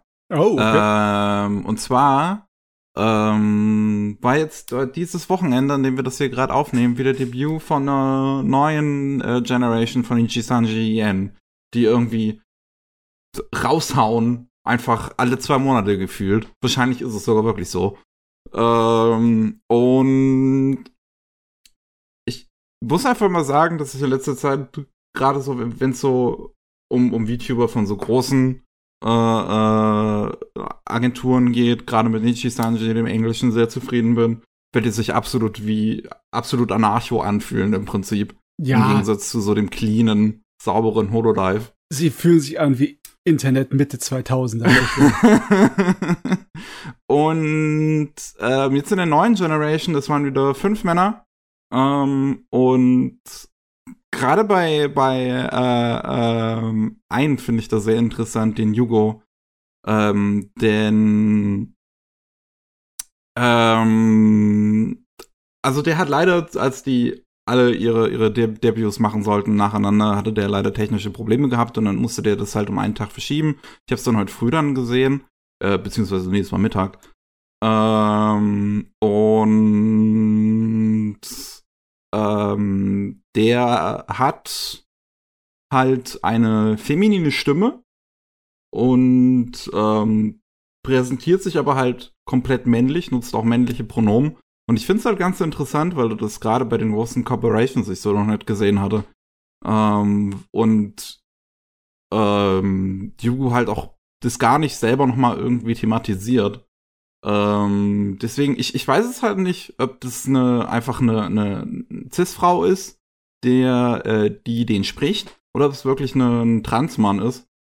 Gerade zweiteres fände ich eigentlich ziemlich cool, wenn Nichi, auch halt, wenn Nichi Sansi so damit okay ist. Ähm, die haben ja auch bei ihren Application-Dingern gesagt, dass Gender eigentlich keine Rolle spielt, selbst so für die Figuren. Mhm. Und ähm, dementsprechend fand ich das wirklich cool und auch äh, die ganze, das ganze Debut. Ehrlich gesagt hat es sogar so eine ziemliche Transmann-Energy. Also, wo ich mir das angeguckt habe. Also mich wird zweit, also mich, mich wird es nicht über, überraschen, wenn es tatsächlich so der Fall ist. Ähm, es ist auch ein Japaner tatsächlich, der aber sich für den E EN-Branch beworben hat und dementsprechend größtenteils Englisch streamen wird. Äh, Ah, was ich ganz cool finde. Der deutsche Japaner kann so viel Englisch. Ja. Wie ich Ahnung hab vom Programmieren. ja, ich wirklich ganz, ganz großes Lob. Ich finde das Debut, was der abgeliefert hat, auch total toll und auch der ganze Support, den, der der dahinter hat. Ähm, weil, also bei dem, bei dem ersten Livestream ähm, auf dem offiziellen Nichisanji äh, die dann äh, alle Debuts gestreamt haben, äh, wie gesagt, Yugo hatte technische Probleme, musste das dann halt um ein paar Stunden beziehungsweise um einen halben Tag verzögern.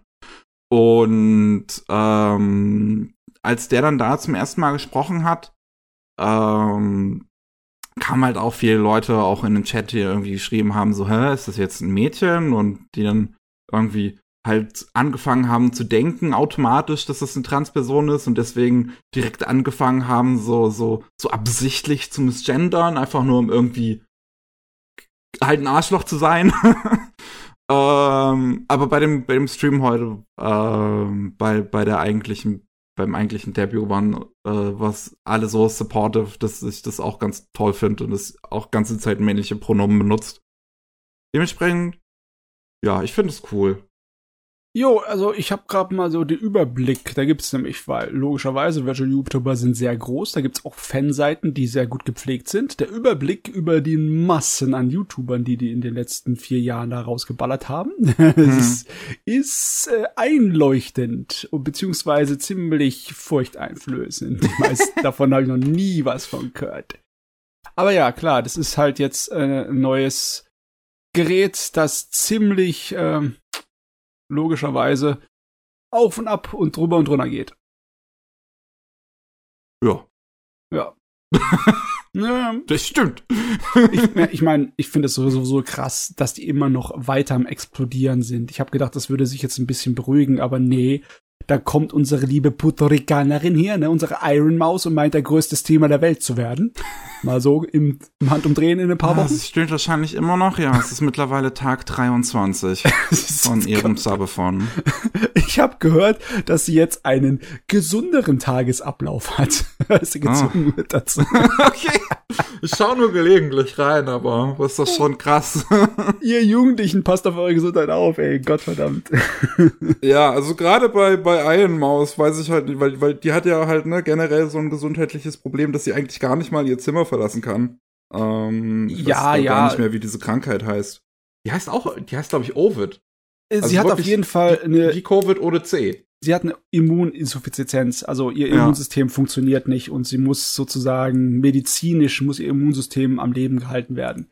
Deswegen, also ja. Ne, sie, sie, sie macht so Witze drüber, so, so von wegen, es gibt ja im Internet dieses, dieses Meme von wegen Touch Grass. Ähm, und sie könnte es halt literally nicht. Sie würde daran sterben. Ja, also ich hab, ich weiß nicht so viel, wie es mit den genauen Details ist, aber so jemand, der braucht halt, im Endeffekt äh, ist das Dauermedizinversorgung und dann hast du halt auch nicht dieselben Schlafrhythmen wie andere Leute, weil wer mal im mhm. Krankenhaus war, weiß das, ne? Dann wird dann teilweise mal zwischendurch muss Medizin verabreicht werden, da wirst du halt aufgeweckt, ne? Und ja. Dann geht's um sechs Uhr wieder raus. Manchmal schläft man halt nicht so viele Stunden pro Nacht. Und das ist bei der, der Tagesalltag. Und mhm. anscheinend ja, weil halt Jugendlicher, ne? Und äh, äh, keine äh, unbedingt äh, zwingenden Termine, sondern du, du streamst, wann du Bock hast. Und äh, die meiste Zeit streamst du sowieso, weil du zu Hause bist und nichts anderes tust. Dann, äh, klar, hat die wahrscheinlich nicht unbedingt Bock, sich so voll zu disziplinieren mit ihrem Tagesrhythmus. Ja. Und jetzt muss es tun, was dann gesünder für sie ist, was lustig ist. Ne? Der Streaming-Marathon von über 20 Tagen ist gut für die Gesundheit, muss ich öfters machen. Wer weiß, ob der irgendwann aufhören wird. Oh Mann. Gut. Ah, aber jetzt kommen wir mal zum eigentlichen Thema. Und zwar Bayonetta. Ich, ich habe den ersten Teil mal jetzt endlich gespielt. Mhm. Ich muss leider zugeben, dass ich halt kein so großer Fan tatsächlich bin. Es tut mir leid für alle da draußen. Äh, liegt es an dem Spiel an sich, an diesem halt so Prügelspielmäßigen? Ja, ich, ich, denke schon. Also ich bin auch schon mit den ersten drei Devil May Crys nicht wirklich warm geworden. Ich weiß natürlich, dass der zweite sowieso nicht so gut sein soll, aber auch mit den ersten und dritten konnte ich nicht viel anfangen. Okay, okay. Ähm, ja. Und ähm, ich wollte Bayonetta schon ewig mal spielen, weil ich dachte, ah, vielleicht so, ne, mit, mit, mit dem Fortschritt kam halt später raus, hat vielleicht ein bisschen was von den älteren Spielen gelernt, denn ich finde, ich würde auch sagen, dass Devil May Cry 1 und 3 ähm, so gut, wie sie auch von den meisten halt gehalten werden, schon auch trotzdem einige Probleme haben, an die man nicht drum herum reden kann. Ich meine, jedes ähm, Spiel hat seine Probleme, ne? Ja, Logisch, natürlich. Ähm, und, und hatte dann gehofft, dass vielleicht Bayonetta dann irgendwie auf die richtige Art und Weise gemacht und gebalanced ist, dass es mir gefallen würde, weil ich finde, ich, ich, ich, ich habe die Präsentation davon schon immer, wenn ich es mal gesehen habe in Cutscenes und so weiter, natürlich halt interessant gefunden. Und äh, ja, jetzt habe ich es halt mal gespielt und na, ich habe mich größtenteils durchgequält oh. durch das eigentliche Spiel, ähm, was schon schade ist, weil wie gesagt, ich habe mich drauf gefreut, das mal zu spielen. Ähm, aber es hat zumindest A, einen ziemlich coolen Soundtrack. und ja. B ist Bayonetta als Charakter auch einfach ziemlich cool. Ja. Um, es, ist, ähm. es ist so abgedreht. Die ganzen Zwischensequenzen, die Dialoge und all das von dem ist, ist so herrlich trashig. Das ist ja. so Gold-Trash. Das ist wunderbar. Wobei, ich finde die Story vom ersten Teil, ich habe jetzt halt den zweiten nicht gespielt und werde es wahrscheinlich auch nicht tun. Ähm, aber der erste hat schon eine ziemlich schwache Story eigentlich. ja. Ähm, und ja. Ich dachte mir dann danach, vielleicht gefällt's mir in einer kurz gefassten Anime-Version besser. Weil es gibt ja Uh. den 2013 erschienenen Film zu Bayonetta von Studio Gonzo. Ähm, Bayonetta Bloody Fate heißt der, glaube ich. Mhm. Und ja, dem, dann, dann habe ich mir halt, nachdem ich das Spiel durchgespielt habe, mir den auch noch angeguckt. Und der erzählt halt im Prinzip die gleiche Geschichte wie der erste, äh, wie das erste Spiel. Geht halt auch so um, um Bayonettas Hintergründe. Eine Hexe, die äh, ja vor 500 Jahren schon mal eine große Rolle anscheinend gespielt hat, aber sich an nichts erinnern kann. Und um ja die Geschichte letzten Endes ihre Eltern ähm, und ihren Vater, der der große Oberbösewicht von einer mega krassen Sekte geworden ist. Ähm, und ja, dann gibt's da halt noch so diesen Journalisten irgendwie damit drin, der auch seinen Vater verloren hat an Engeln. Und äh, Ja. sie kämpft gegen Engel, bis sie bei ihrem Vater ankommt. Ich finde find das, ich find das wahnsinnig, wie du es so ähm, nüchtern erklären kannst, weil ist doch vollkommen Banane, was da los ist in dieser Welt. Ja, also es ist schon recht drüber, aber es liegt wahrscheinlich auch einfach daran, dass halt die Story einfach nicht so interessant ist, dass es mich größtenteils dann auch nicht so ganz abholen konnte. Also Ja. selbst die eigentliche Story oder, oder also selbst die Cutscenes teilweise in, in den Spielen fand ich halt schon nicht so interessant. Es gab dann halt hin und wieder Momente, wo ich mir dachte, oh ja, das ist jetzt geil. Ähm, und dann halt hin und wieder Momente, wo ich einfach, also gerade, ich finde gerade das Ende vom Spiel, also diese Cutscene, wenn man dann auf den Balder trifft, auf den Vater von Bayonetta und der einfach irgendwie seine 20 Minuten äh, Rede hält, die im Prinzip die gesamte Story erklärt, weil bis dahin halt nichts erklärt wurde. Das ist Ja. einfach nicht gut. oh Mann. Du, ich habe den Film nicht gesehen, aber ich kann mir nicht vorstellen, dass der was taugt. Ah, Ich finde ihn okay. Ist denn okay? Ähm, der hat halt ähm, einige Songs aus den Spielen mit drin. Er hat halt leider nicht ähm, hier Fly Me to the Moon mit drin, Mm.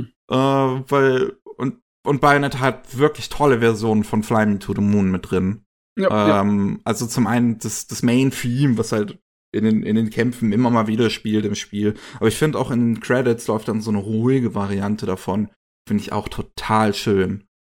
Ähm, ja, hat der Anime leider nicht, weil ich schätze mal, Evangelion hat es ja jetzt in seinem Netflix-Release auch nicht gehabt. Ich schätze mal, die Lizenz dafür ist einfach zu teuer. Ähm, um das für einen, für einen Anime sich leisten zu können. ja, ja. Ähm, aber ich finde, also zum einen ist der Film eigentlich ziemlich gut animiert. Der sieht toll aus, der hat toll, toll gezeichnete und animierte Kämpfe. Okay. Das hat äh, wirklich den, das, das, das fängt den Look ein von eigentlich Good Old Gonzo. Das schafft es tatsächlich, diesen Look noch einmal einzufangen. Wahrscheinlich fast schon als das letzte Gonzo-Ding, was Das es ja jemals geil. geschafft hat. Das ist ja geil. Ähm, Aber ich meine, so episch wie was das, was im Spiel passiert, wird's nicht sein können, oder? Also kommt's nicht so hin, oder? ich, ich meine, es, also jeder Bosskampf ist drin. Okay. Ähm, auch der finale Bosskampf. Und ich find's ist auch eigentlich halbwegs gut gelöst. Die, die, die, die Story ist halt so ein bisschen umgebaut, dass sie vom Pacing her mehr Sinn macht als das Spiel, so dass Mhm. du zum Beispiel den Balder, den Vater halt schon mal ein bisschen früher kennenlernst als in der letzten Cutscene im Prinzip. Ja. Und ähm, ja, also ich habe es auch mit der englischen Synchro äh, geschaut, den Film, weil ich auch das Spiel schon auf Englisch, das Spiel schon auf Englisch gespielt habe, Oh, weil ich auch ist- Bayonettas englische Synchronsprecherin richtig gut finde. Ja, das ist das Lustige ist ja, ne? Das Original Bayonetta äh, hat auch im Japanischen die englischen Synchronsprecher. Ah, okay. Ja, ja. Und dann mit dem Film ist es das erste Mal, dass sie dann japanische Synchronsprecher für Bayonetta sozusagen ausgewählt haben. Wie ist es denn jetzt? Hat jetzt Spiel hat auf jeden Fall auch eine englisch, äh, eine japanische Synchro, aber Ja, die ist also später jetzt, dazugekommen. Ah, okay. Die ist später dazugekommen. Ich meine, da hat ja schon auf verschiedenen Plattformen jetzt rausgekommen mittlerweile. Ja. In besseren Versionen, auch der PC-Version. Aber die Original hatte noch nicht die japanische Synchro. Das war alles Hm. in Englisch synchronisiert. Okay. Und das war Teil des Charmes, Teil des Dämlichen. Wie ist es jetzt in dem Film? Haben sie da dieselben Synchronsprecher auf die englischen Ja. genommen? Ja, deswegen habe ich es auch ähm, auf Englisch gesch äh, geschaut, weil es die ja cool. gleichen Synchronsprecher sind. Hm, das ist cool. Ähm, man merkt aber deutlich, wenn. Also, das, das ist ganz. Das ist fast schon witzig an dem Film, äh, weil halt sie schon es geschafft haben, viele Dialoge aus den Spielen wiederzuverwenden, dass die wieder drin vorkommen. Selbst wenn sie teilweise unter total anderen Umständen sind Hm. ähm, und trotzdem Sinn ergeben. Äh, man merkt aber tatsächlich an den Tonaufnahmen, äh, gerade von Bayonetta, wenn das halt neue Aufnahmen für den Film sind, weil die eine komplett andere Tonqualität haben. Äh, meinst du jetzt mit Tonqualität nicht so gut oder besser? Äh, nicht so gut. Oh, das ist irgendwie, das ist, ja. Ich weiß nicht, was sie da verkackt haben. Es klingt so, als hätte sie es über ihr Handy aufgenommen. What? Okay. Ja, das ist, das, das ist wirklich ein bisschen weird, weil halt eigentlich die englische Synchronsprecherin eine gute Performance halt macht vom, als Bayonetta. Hm. Ich, so, das für mich der Grund ist, auf Englisch zu spielen und deswegen auch den Film auf Englisch zu gucken, weil, ja, ja. weil die Sprecherin richtig gut ist. die ist schon ziemlich synonym geworden mit Bayonetta als Charakter auch. ne? Ja, aber das, ich, ich weiß halt wirklich nicht, was sie da verkackt haben bei den Aufnahmen, die sie für den Film neu gemacht haben, dass sich das so scheiße anhört. Auch die Audio Direction, äh, also auch das, die, die, die Regiearbeit ist, ist deutlich anders als bei den Spielen. Okay. Also du merkst nicht nur, dass die Tonqualität anders ist, sondern auch einfach die Art und Weise, wie die Sprecherin spricht, anders ist. Hm. Hm, hm, hm. Dialog, Sie haben es trotzdem schon? versucht, die, dass die Dialoge noch den gleichen Charme haben, also dass selbst die neuen Dialoge für den Film äh, immer noch die, die, den, den gleichen Humor haben wie ähm, in den Spielen. Das funktioniert auf jeden Fall. Also im Drehbuch scheitert es nicht, Okay. aber absolut an der Regie und der Technik. Ich weiß nicht, was sie da gemacht haben. Hm. Hm. Ja. Ich finde es auch schade, dass sie die Engel nicht ihre Engelstimme gegeben haben, wie in den Spielen, die dann halt untertitelt wurden, weil sie ja irgendwie, ich weiß nicht, haben die in, in Fantasy-Sprache gesprochen oder haben die in Latein gesprochen? das weiß ich jetzt auch nicht mehr. Ähm, auf, auf, auf jeden Fall haben sie dann in, in dem Film den gleichen Sprecher wie ähm, Rodin, wie der Schwarze, was Okay. man auch hört, was halt einfach dann seltsam klingt. Ja. ähm, ich dachte, der war einer von den Teufelchen. Oh Gott. Oh Mann, es ist auch ewig lange her. Ich besitze Bayonetta selber nicht. Ich habe das nur immer bei Bekannten gespielt. Da war ich noch in der Universität in Heidelberg. Das ist ja auch schon ein Mhm. altes Spiel, War der Wahnsinn, wenn wenn man mal drüber vorstellt. nachdenkt. Meine Güte. Will man gar nicht dran denken. Will man nicht dran denken. Ich meine, der Film ist ja auch jetzt fast zehn Jahre alt. ne? Ja, kam auch zu 2013 raus, glaube ich. Im selben Jahr oder ein Jahr vor Bayonetta, äh, Bayonetta 2. Hm. Ähm, ei- ja, also ich finde an sich haben sie mit dem Film das eigentlich ganz gut eingefasst, so was Bayonetta ausmacht. Da sind, da sind viele Elemente so aus dem Spiel sind halt mit drin, so auch wie die Kämpfe funktionieren. Alle Waffen kommen mal irgendwie drin vor, die man im, im Spiel freischalten konnte. Okay. Äh, einige der Finisher kommen drin vor. Ich finde es zum Beispiel ziemlich witzig eigentlich, dass sie den, den finalen Boss, dass sie dafür diesen Finisher nehmen. Ähm, es, es, es gibt im Spiel so Ebenbilder von Bayonetta, die im Prinzip das gleiche Moveset haben wie man selbst. Ja. Ähm, und wenn man die finisht, dann packt man die auf so ein, ich weiß halt nicht, wie es heißt, ne, auf eines dieser Pferde, die fürs Foltern von Frauen genutzt werden. Ja, lauter Foltergerätschaften werden auf verrückteste Art und Weise benutzt, um die Gegner niederzumähen. Ja. Und das benutzen die dann für den Final Boss einfach in dem Film. Und das finde ich eigentlich ganz witzig. Das ist ja wunderbar, ja. Weil, äh, ja, Bayonetta hat sich nie wirklich so 100% ernst genommen. Was heißt 100%? Es in sich überhaupt nicht ernst. es nimmt sich nicht ernst, nee. Nee.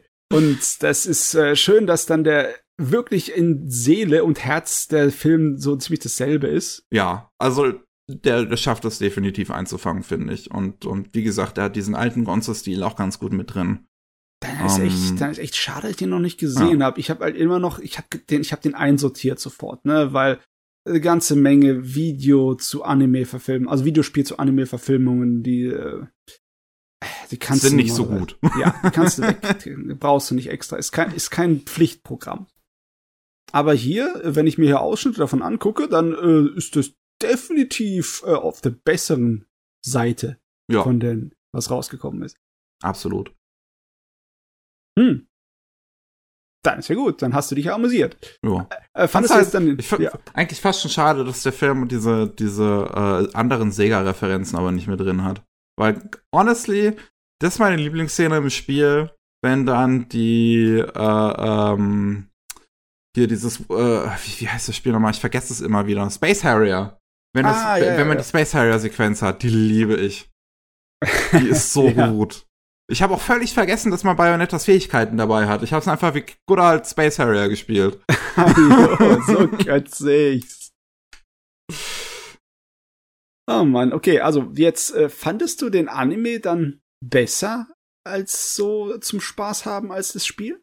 Äh, aus meiner persönlichen Erfahrung ja. Ich würde Ah, sagen, okay. Leute, die halt das Spiel Bayonetta halt an sich mögen, die haben definitiv eine bessere Zeit mit dem Spiel. Aber aus meiner Erfahrung, die sich durch das Spiel eigentlich nur durchgequält hat, hatte ich definitiv eine bessere Erfahrung mit dem Anime. Hm, ja, also wahrscheinlich so viel Spaß kann ich dann wahrscheinlich nicht mit haben, weil du brauchst mir einfach nur ein kompliziertes Kombosystem zu geben, das es äh, ein paar Stunden braucht, um es äh, auch nur anfangsweise zu beherrschen. Und ich bin in meinem Element. Ich brauche nichts anderes.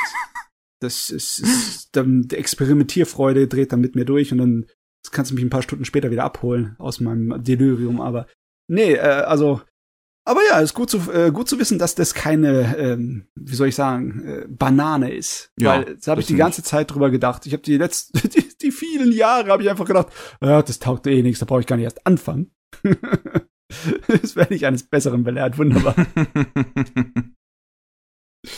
Gut. Du hast noch einen alten Mecha-Anime, über den du reden willst, hast du mir gesagt. Oh ja, und zwar, ich habe etwas geschaut von unserem Gundam-Erschöpfer Tomino. Jetzt bin Und- ich gespannt, was kommt. Der Titel davon ist Combat Mecha Sabungul. Und Sabungul wird mit X-A-B und dann das Ungel von Jungle geschrieben. Äh, das ist äh, wieder typisch Tomino. Ein komischer Titel, ein komischer Name bei den Hauptcharakteren. Und eine Story, die so ziemlich alle seine Elemente drin hat, die man von ihm kennt. Aber anders als viele andere Tomino-Serien der Zeit ist das eine, äh, also nicht komplett, aber in einem großen Teil leichtfüßige Serie. Eine lockere, eine spaßige, mit viel Komödie drin. Mhm. Aber das, das Umfeld ist äh, richtig gute Science Fiction, so wie es sich für Tommy gehört. Das spielt auf einem fremden Planeten, in was weiß ich, einer unbekannten Zukunft, ne? Und da, dort leben Menschen, aber in einer äh, so wilder Westen-mäßigen äh, Situation. Das, also wirklich, es gibt keine, äh, keine Regierung, keine irgendwelchen großen Machtblöcke oder Länder in dergleichen. Es gibt eigentlich nur normale Leute, die halt ihr Leben dort fristen und dann gibt's noch ein paar äh, besondere Leute. Das eine sind die Breaker. Das sind im Endeffekt deine Desperados, deine Kanonenleute, die, ähm, die fürs Grobe, fürs Kämpfen da sind. Und die äh, sind auch natürlich Piloten von so äh, größeren Mechas. Und es gibt die Transporter. Das äh, sind die großen Händler, die, die, äh, die Wirtschaftsmacht dieser Welt. Und die äh, äh, besitzen so große, äh, schwebende Landschiffe. So, also im Endeffekt wie ein Flugzeugkreuzer, der übers Land schweben kann. Äh, die halt an die Breaker anheuern. Und es gibt die Rockman, also das sind die, die Goldschürfer dieser Welt, ne, dieser Westernwelt. Und die, äh, die äh, suchen nach diesen blauen Steinen. Das ist so ein Erz, das ganz begehrt ist auf dieser Welt. Das kann man nämlich eintauschen bei der anderen Teil der Bevölkerung, bei den Innocent. Und die Innocent, das sind Leute, die in abgekupselten Domen leben, die extrem hoch entwickelte Technologie haben und die so gut wie gar nicht sich mit der Außenwelt beschäftigen, außer halt mit so äh, Handel. Ne? Für das Erz kriegt ihr Technologie, wie halt die Mechas und die Landschiffe und etc. das alles. Ne?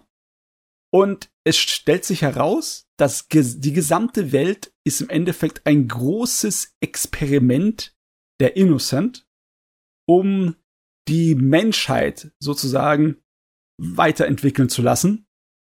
Ähm, die Gründe werden am Anfang überhaupt nicht gesagt. Und ich muss zu meiner Schande gestehen, ich habe es nicht geschafft, die Serie komplett zu Ende zu schauen. Also werde ich dann noch mal das Ende ansprechen, irgendwann im anderen Podcast.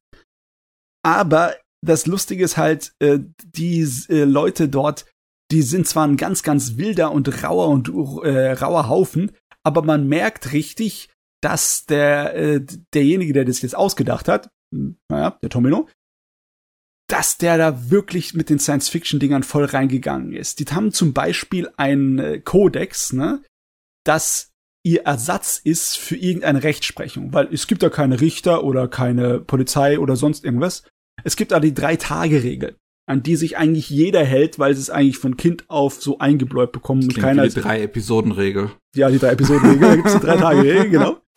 Im Sinne von wegen, egal was passiert, in, in drei Tagen ist es vergessen. Ne? Also jemand klaut von dir etwas. Du kannst ihn innerhalb von drei Tagen fangen und über den Haufen ballern. Aber wenn er drei Tage dir davonkommt, dann, ja, musst du halt dich damit abfinden. Dann ist es okay. Drei-Tage-Regel. Ne? Und äh, ja, so passiert's halt, dass dann viele Grausamkeiten eigentlich passieren könnten, aber die Leute sind so ein bisschen in äh, Dings, wer heißt nochmal, äh, von sich selber äh, kontrolliert, ne? so ein bisschen, also es, es passieren nicht irgendwelche blutigen Rivalenkämpfe oder riesengroße Anarchien, es ist eine funktionierende Gesellschaft, schlicht und einfach, weil die das äh, nicht hinterfragen, ne? Das ist eigentlich, die ganzen Leute da sind wie so ähm, nicht besonders intelligente Wilde, halt aber körperlich und äh, von ihren Fähigkeiten äh, normalen Menschen massenweise überlegen. Irgend, ungefähr halt so wie die äh, in Gundam, die neue Generation von Menschen da ist, ne? Hm. Da hast du dasselbe Element hier. Und größtenteils am Anfang geht's halt nur um unsere West Westernhelden hier und dieses wilde Pack und wie simpel und wie einfach die doch sind mit den äh, vielen Sachen. Deswegen, es wirkt gar nicht so grausam, wenn du eigentlich, du hast ja die ganze Zeit halt wieder Kriegszustand, weil es ist ein Domino-Ding, ne? die müssen sich gegen alles äh, erwehren, weil logischerweise die Transporte untereinander sind Rivalen und äh, da wird sich schon mal weggeballert, wenn es um Geld geht, ne? Und äh, hauptsächlich äh, dafür sorgt der Hauptcharakter, dass es immer Konflikt geht, weil das ist jemand, äh, seine Eltern wurden von einem Breaker getötet und er will sich rächen, aber er hört nicht auf, ihn zu verfolgen, auch nachdem die drei Tage um sind. Er hält sich also nicht an die Regeln dieser Welt wo er von den anderen Leuten eigentlich die ganze Zeit für ausgelacht wird, auch von seinen Teamkollegen und allen Leuten, die mit dann, dann zusammengerät. Aber äh, er hat eine gewisse Art von Faszination, dass sie ihn nicht irgendwie ausschließen, sondern irgendwie von ihm mitgerissen werden. Und dann mhm. wird die ganze Truppe mit so einem Landschiff und den zwei Mädels, also ein Mädel ist eine Anführerin von so einer äh, eine Bande, die einfach nur äh, Meckers niedermacht und die Ersatzteile verkauft. Und das andere Mädel ist dann äh, die erbt das Landschiff ihres Vaters und ist dann eine von diesen äh, Transportern, von diesen großen Wirtschaftsmeisten, äh, Mächten. Und die zwei sind in gewisser Weise von ihm fasziniert und ihn verschossen. Und sein Rachefeldzug zieht die alle äh, rein in einen Konflikt zwischen den normalen Menschen und den Innocent. Ne? Und die Innocent haben da auch unterschiedliche Arten und Weisen, wie sie darauf äh, reagieren einige von denen sind der Meinung, das muss sofort weg, der muss vernichtet werden und äh, hauern, äh, heuern andauernd Leute an, um die äh, auszulöschen, was ihnen nicht gelingt. Andere sind der Meinung, die sind möglicherweise das, was wir erreichen wollten, die neue Evolutionsstufe der Menschheit, die dazu in der Lage ist, auf äh, den schrecklichen ähm, Begebenheiten von so Kolonieplaneten zu leben, was wir nicht wirklich können, weil einige von den Innocent, wenn die einfach nur an die Luft kommen, verrecken sie. Und mhm. ja, es ist also äußerst spannend. Inhaltlich, also vom Hintergrund, ne? Vordergrund ist einfach nur so episodenhafte Action, Action, Action und immer wieder mal ein bisschen Comedy, ne? Ein bisschen lockerer. Auch immer wieder mal ein bisschen Drama. Es ist halt äh, Tomino. Es ist nicht so heftig und bösartig wie in Gundam. Es ist kein Antikriegsding andauernd. In der zweiten Hälfte wird es dann ein bisschen äh, ernster, aber die meiste Zeit hast du Slapstick und du hast andauernd so äh, die Wand zum Zuschauer durchbrechen. Ne? Wie zum Beispiel, dann, dann hast du so eine, äh, eine Kampfsituation und äh, der Chef verteilt die Rollen, sagt, du nimmst den Mecker und gehst dahin, du gehst an die Kanone und verteil äh, und hältst uns den Rücken frei. Und dann fragt der eine Charakter, so was mache ich? ja, du, du gehst hoch äh, in die Brücke und wartest auf weitere Befehle. Ich meine, du bist Nebencharakter, was willst du denn schon machen? die ganzen, es gibt's die ganze Zeit. Das Ding nimmt sich selber auf die Schippe und ist deswegen meiner Meinung nach viel, viel angenehmer zu gucken als die anderen Sachen von Tomino. Und auch viel angenehmer zu gucken als Gundam. Weil Gundam geht ja so an die, oh, das geht so an die Nerven, an die, an die Substanz, sag ich dir. Äh, ich weiß nicht, wie dir es gegangen ist. Vielleicht, weiß gar nicht, hast du gar nicht so schlimm erachtet oder? nicht unbedingt, würde ich sagen. Ach, ich meine, ja. klar, es ist Gundam, es hat immer mal wieder seine ernsten Punkte gehabt, natürlich gerade im Finale. Ähm, aber wenn es jetzt um, um Antikriegsgeschichten geht, so würde ich auch sagen, sind andere Gundam-Einträger als jetzt das Original noch ein bisschen ernster und besser. Ja. Also wie Ein Blooded Orphans und äh, War in the Pocket. Ich weiß, was du meinst. Ich, ich finde einfach nur so, seine trockene, zynische Art, Charaktere abzumurksen, geht mir manchmal so richtig. Uah. Weißt du, ich überlege gerade, wer ist denn eigentlich großartig gestorben im Original? Im Original, der eine äh, von den Gundam-Piloten ist gestorben, der den äh, Panzer äh, gefahren hat. Der dann sind viele Mädels gestorben, die so Nebencharakter als Helf äh, Helfer waren und ja, ja ich also, glaube, das ist das Problem, dass das, dass es mir nicht nahe gegangen ist, weil es sind eigentlich größtenteils nur gar nicht mehr so wichtige Figuren abgeschlachtet worden. Ja, ja, nee, es geht nicht um die wichtigen Figuren killen, es geht einfach nur darum, die Art und Weise, wie ähm, Tomino halt äh, das Leben von Charakteren einfach so zum Wegwerfen benutzt. Weißt du, du kennst doch diese dieses Stereotyp von den Frauen im, ähm, im Dings im Kühlschrank, ne? Dieses schlimme Stereotyp. Bitte? Das, äh, das Frauen im Kühlschrank-Stereotyp. Also es gibt doch diese Sache, besonders bei älteren Werken, und äh, ja, dass äh, der weibliche Hauptfigur da ist, um zu sterben, um die äh, Story des männlichen Hauptcharakters vorzubringen. Dass er Ach, das ist hier äh, Green Lantern. Ja. Und da gab's diese eine schreckliche Szene in einem Comic, wo halt das Mädel dann halt verstückelt in einem Kühlschrank gefunden ja. war. Und das war so geschmacklos, dass es dann halt auch war das. Green Lantern? Ja, ich weiß nicht, ob es Green Lantern war. Es war irgendein Comic, ein ja. amerikanischer. Ne? Auf jeden Fall, dass es so bezeichnet war. Und im Endeffekt, das massenweise davon in Tomino-Sachen, weißt du? Besonders Frauen. Ja Gott, in Gundam Victory war das ganz schlimm. Da kommt eine ganze Truppe von Mädels, die in äh, die Mechas äh, äh, Piloten sind. Und die werden dann so grausam wie möglich, mit so viel Folter wie möglich in den nächsten Episoden so schnell wie möglich abgemuckst. Die sind nur dafür da, um dann abgemuxt zu werden. Damit halt so die, die Grausamkeit des Krieges äh, auf den Hauptcharakter so eingedrückt werden kann. Hm. äh, und ich, in Gundam ist das halt auch mit drin und nicht so schlimm, ja, aber hier ist es nicht so wild, weil ähm, du kennst es vielleicht wie in einem Western, den man nicht so wirklich ernst nehmen soll, wenn Leute über den Haufen geschossen werden, wirkt es hier nicht so schrecklich, wenn äh, irgendjemand in einem Gefecht stirbt, es wirkt fast schon so wie eine Kinderserie, weißt du? So, du spielst halt Cowboy und Indianer und einer wird getroffen, der fällt halt um. und das ist, es ist, es ist nicht grausam in der Hinsicht. Deswegen, von Ton her, gefällt mir diese Serie weitaus besser. Besonders ja so viele alberne Sachen, ne? Wie die, die Mechas, wenn sie irgendwie Vollgas geben, hört sich, haben sie absichtlich den Soundeffekt von einem großen LKW reingebaut.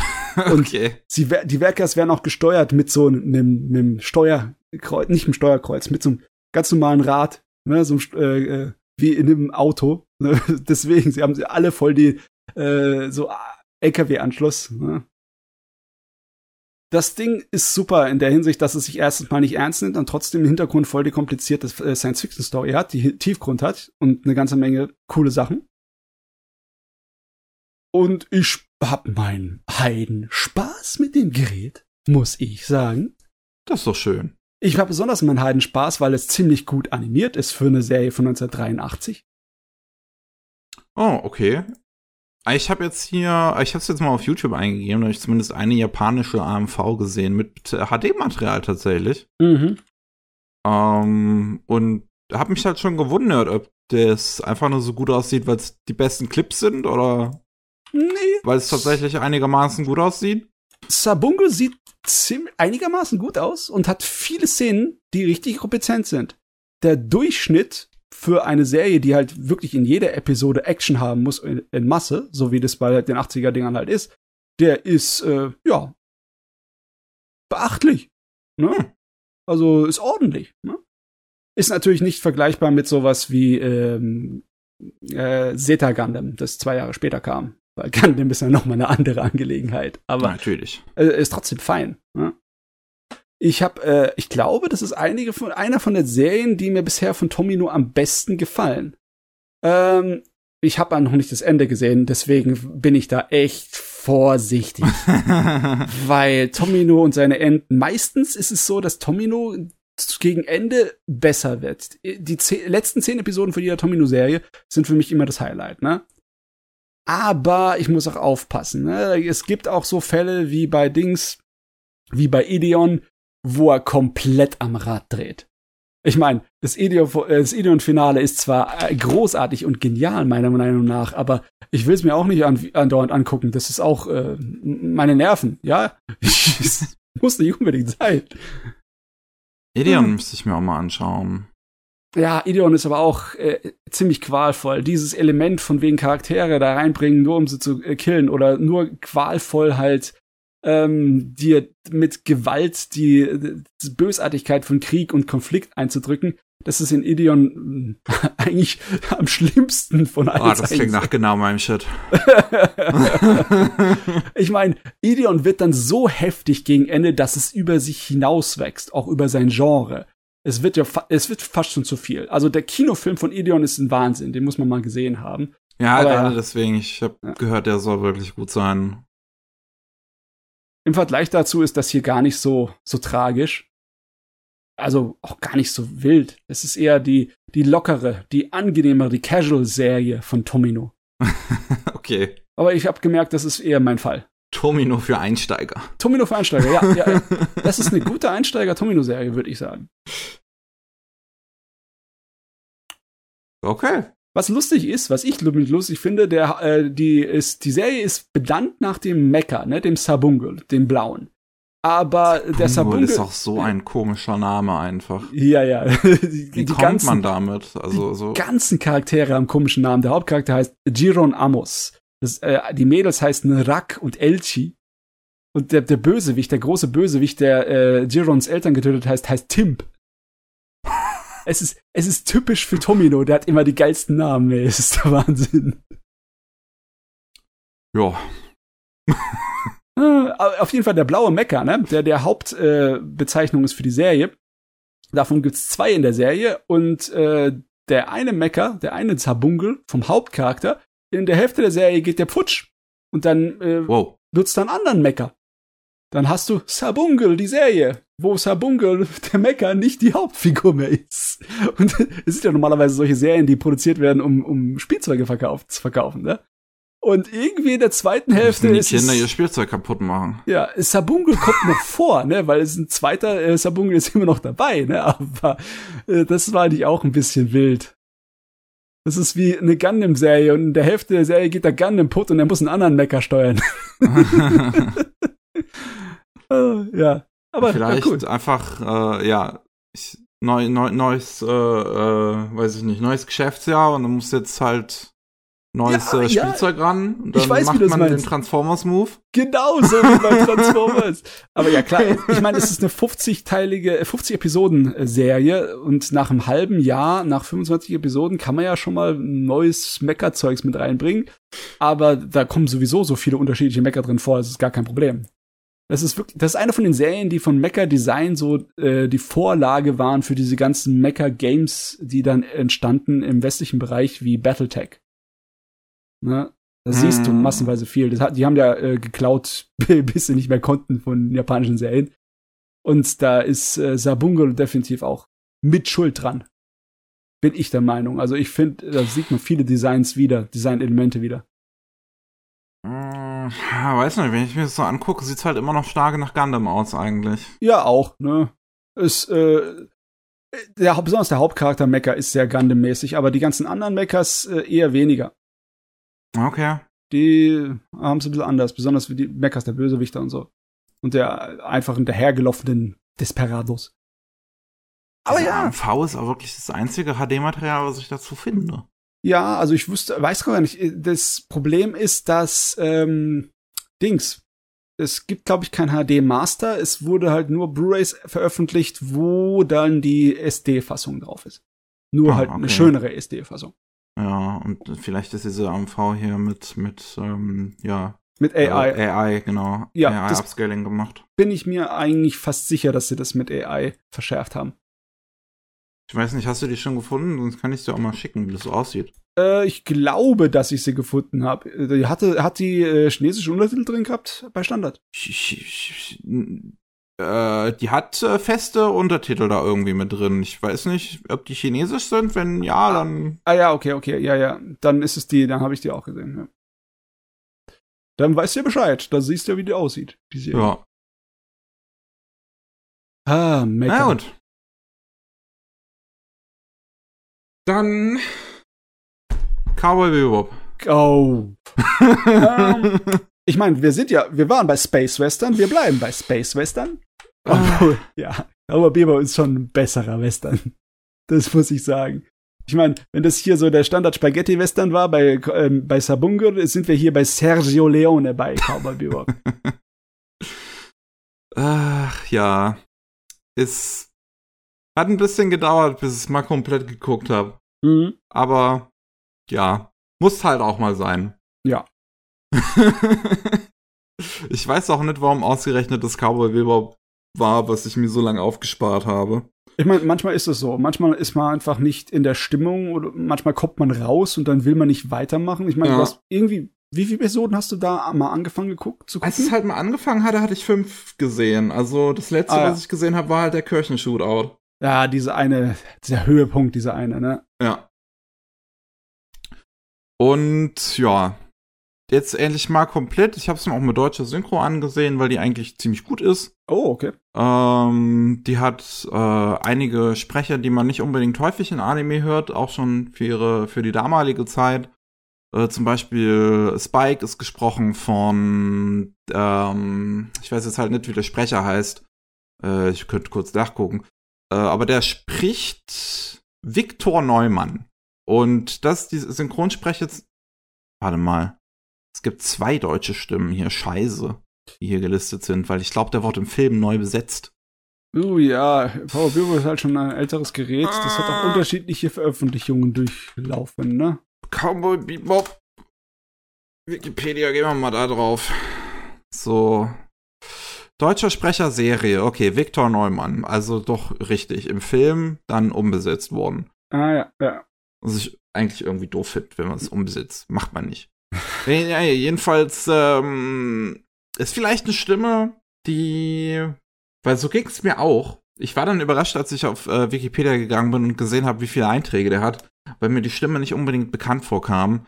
Ähm, aber den kennt man vielleicht von Two and a Half Men weil er da das äh, Gegenstück zu Charlie Sheen äh, synchronisiert hat. Ah, ja, ja, okay. Ähm, das kennt man wahrscheinlich am ehesten aus dem Westen. Mhm. Sonst sind äh, sehr viele Einträge hier halt ähm, eher französisches oder Hongkong-Kino. Mhm, ja, okay. Ähm, und der macht zum Beispiel einen ganz guten Job als äh, Spike, wie ich finde. Äh, Jet wird gesprochen von Karl Schulz. Das ist ähm, die Synchronstimme von ja, ähm, ja, sehr gut.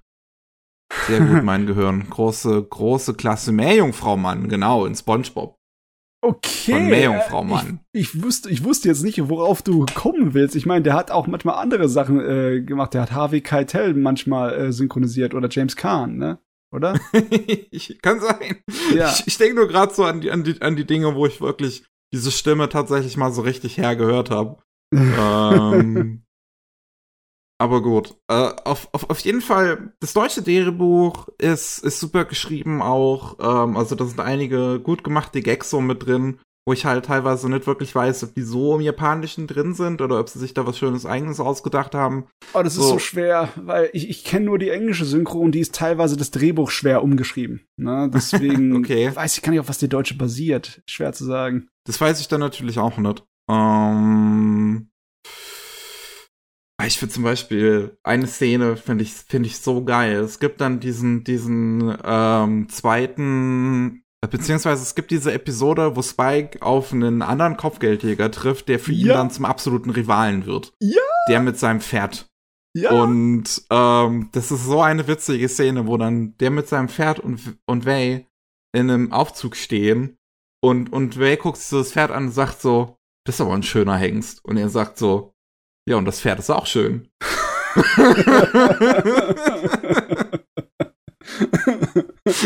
oh, das passt so wie die Faust aufs Auge bei dem Ding.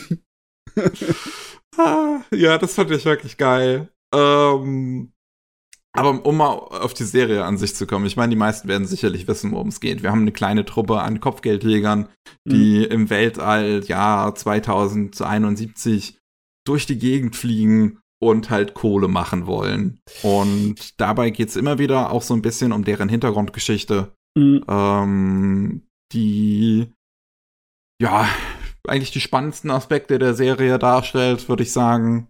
Denn ich würde ihn nicht so einwandfrei wahrscheinlich bewerten. Es, es, es gab immer mal wieder Punkte, wo ich wirklich auch ziemlich gelangweilt war, leider von Cowboy Bebop. Okay. Aber wenn die Serie halt gut ist, dann ist sie richtig gut. Mhm. Also, für mich war es immer die Zutatenmischung bei Cowboy Bebop. Es hat halt die Sachen, die mich am meisten antögen. Die Welt von Cowboy Bebop war für mich fantastisch. Das ist voll mein Ding. Das ist genau das, was ich liebe in allen Bereichen. Es hat so einen, so einen ganz kleinen Hauch oberflächlich an Cyberpunk, aber größtenteils ist es mehr wilder Westen, ne?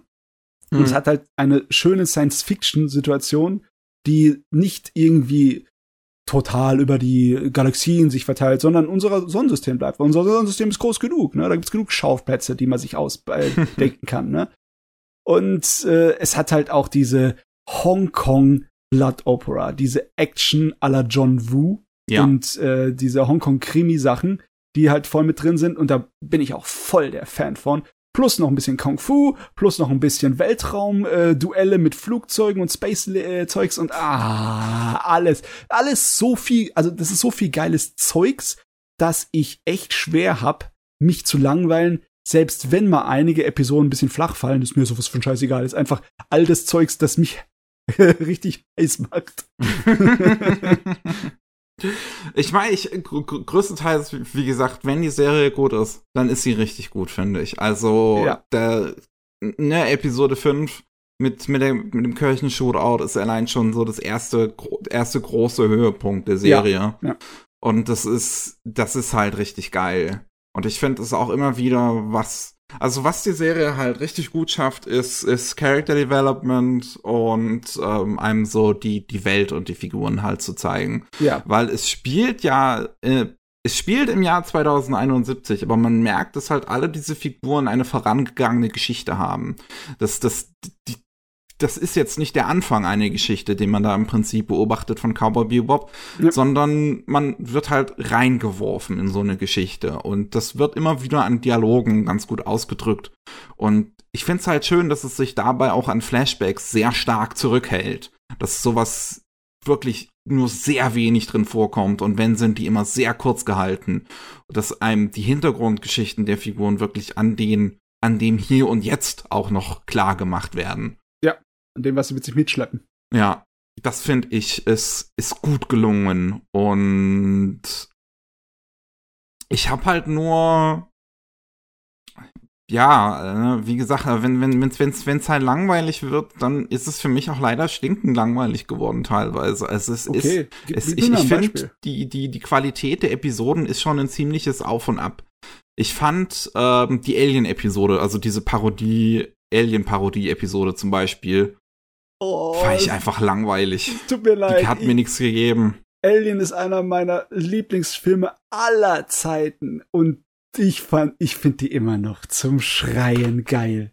Das ist natürlich, ich kann es nachvollziehen, das ist die Sorte von Humor, die so ein, ähm, nicht unbedingt jedermann mag. Das ist wie so Satire, glaube ich, könnte man sagen. Ne? Hm. So ernst, dass es sich dadurch entlarvt. Ne? Weil es ist sowohl gleichzeitig ernst wie auch völlig albern. Und ich, ich, aber ich liebe sowas. Ich mag sowas. Ich mag den Scheiß. Und ich finde, es ist einfach wunderbar. Am Ende die Endszene mit der Musik und dem verdammten äh, Kühlschrank, wie er da nach draußen so hm. edel und majestätisch rauswirbelt in, die, in, in den Vakuum. Das ist wunderbar. Ich liebe es. Meins. Ja, größtenteils sind es halt wirklich Episoden, wenn ich so drüber nachdenke, die ich nicht mag, die mir auch an den Figuren nichts weitergegeben haben. Ah, okay, ja. Ähm, ich meine, da gibt's ein paar darunter, ne, die ja. einfach nur äh, Zwischenfutter sind. Unterhaltungsmaterial. Ja, die, wirklich, die sich ja. fast ein bisschen wie Filler anfühlen. Ähm, ich mein, und mein größtes Problem ist dann sogar fast, dass, dass, dass diese Episoden sich noch schwerer anfühlen nach dem ersten Staffelfinale bei ja. Episode 13, weil das, die erste Doppelfolge ist so gut und ist so stark und endet ja. so gut.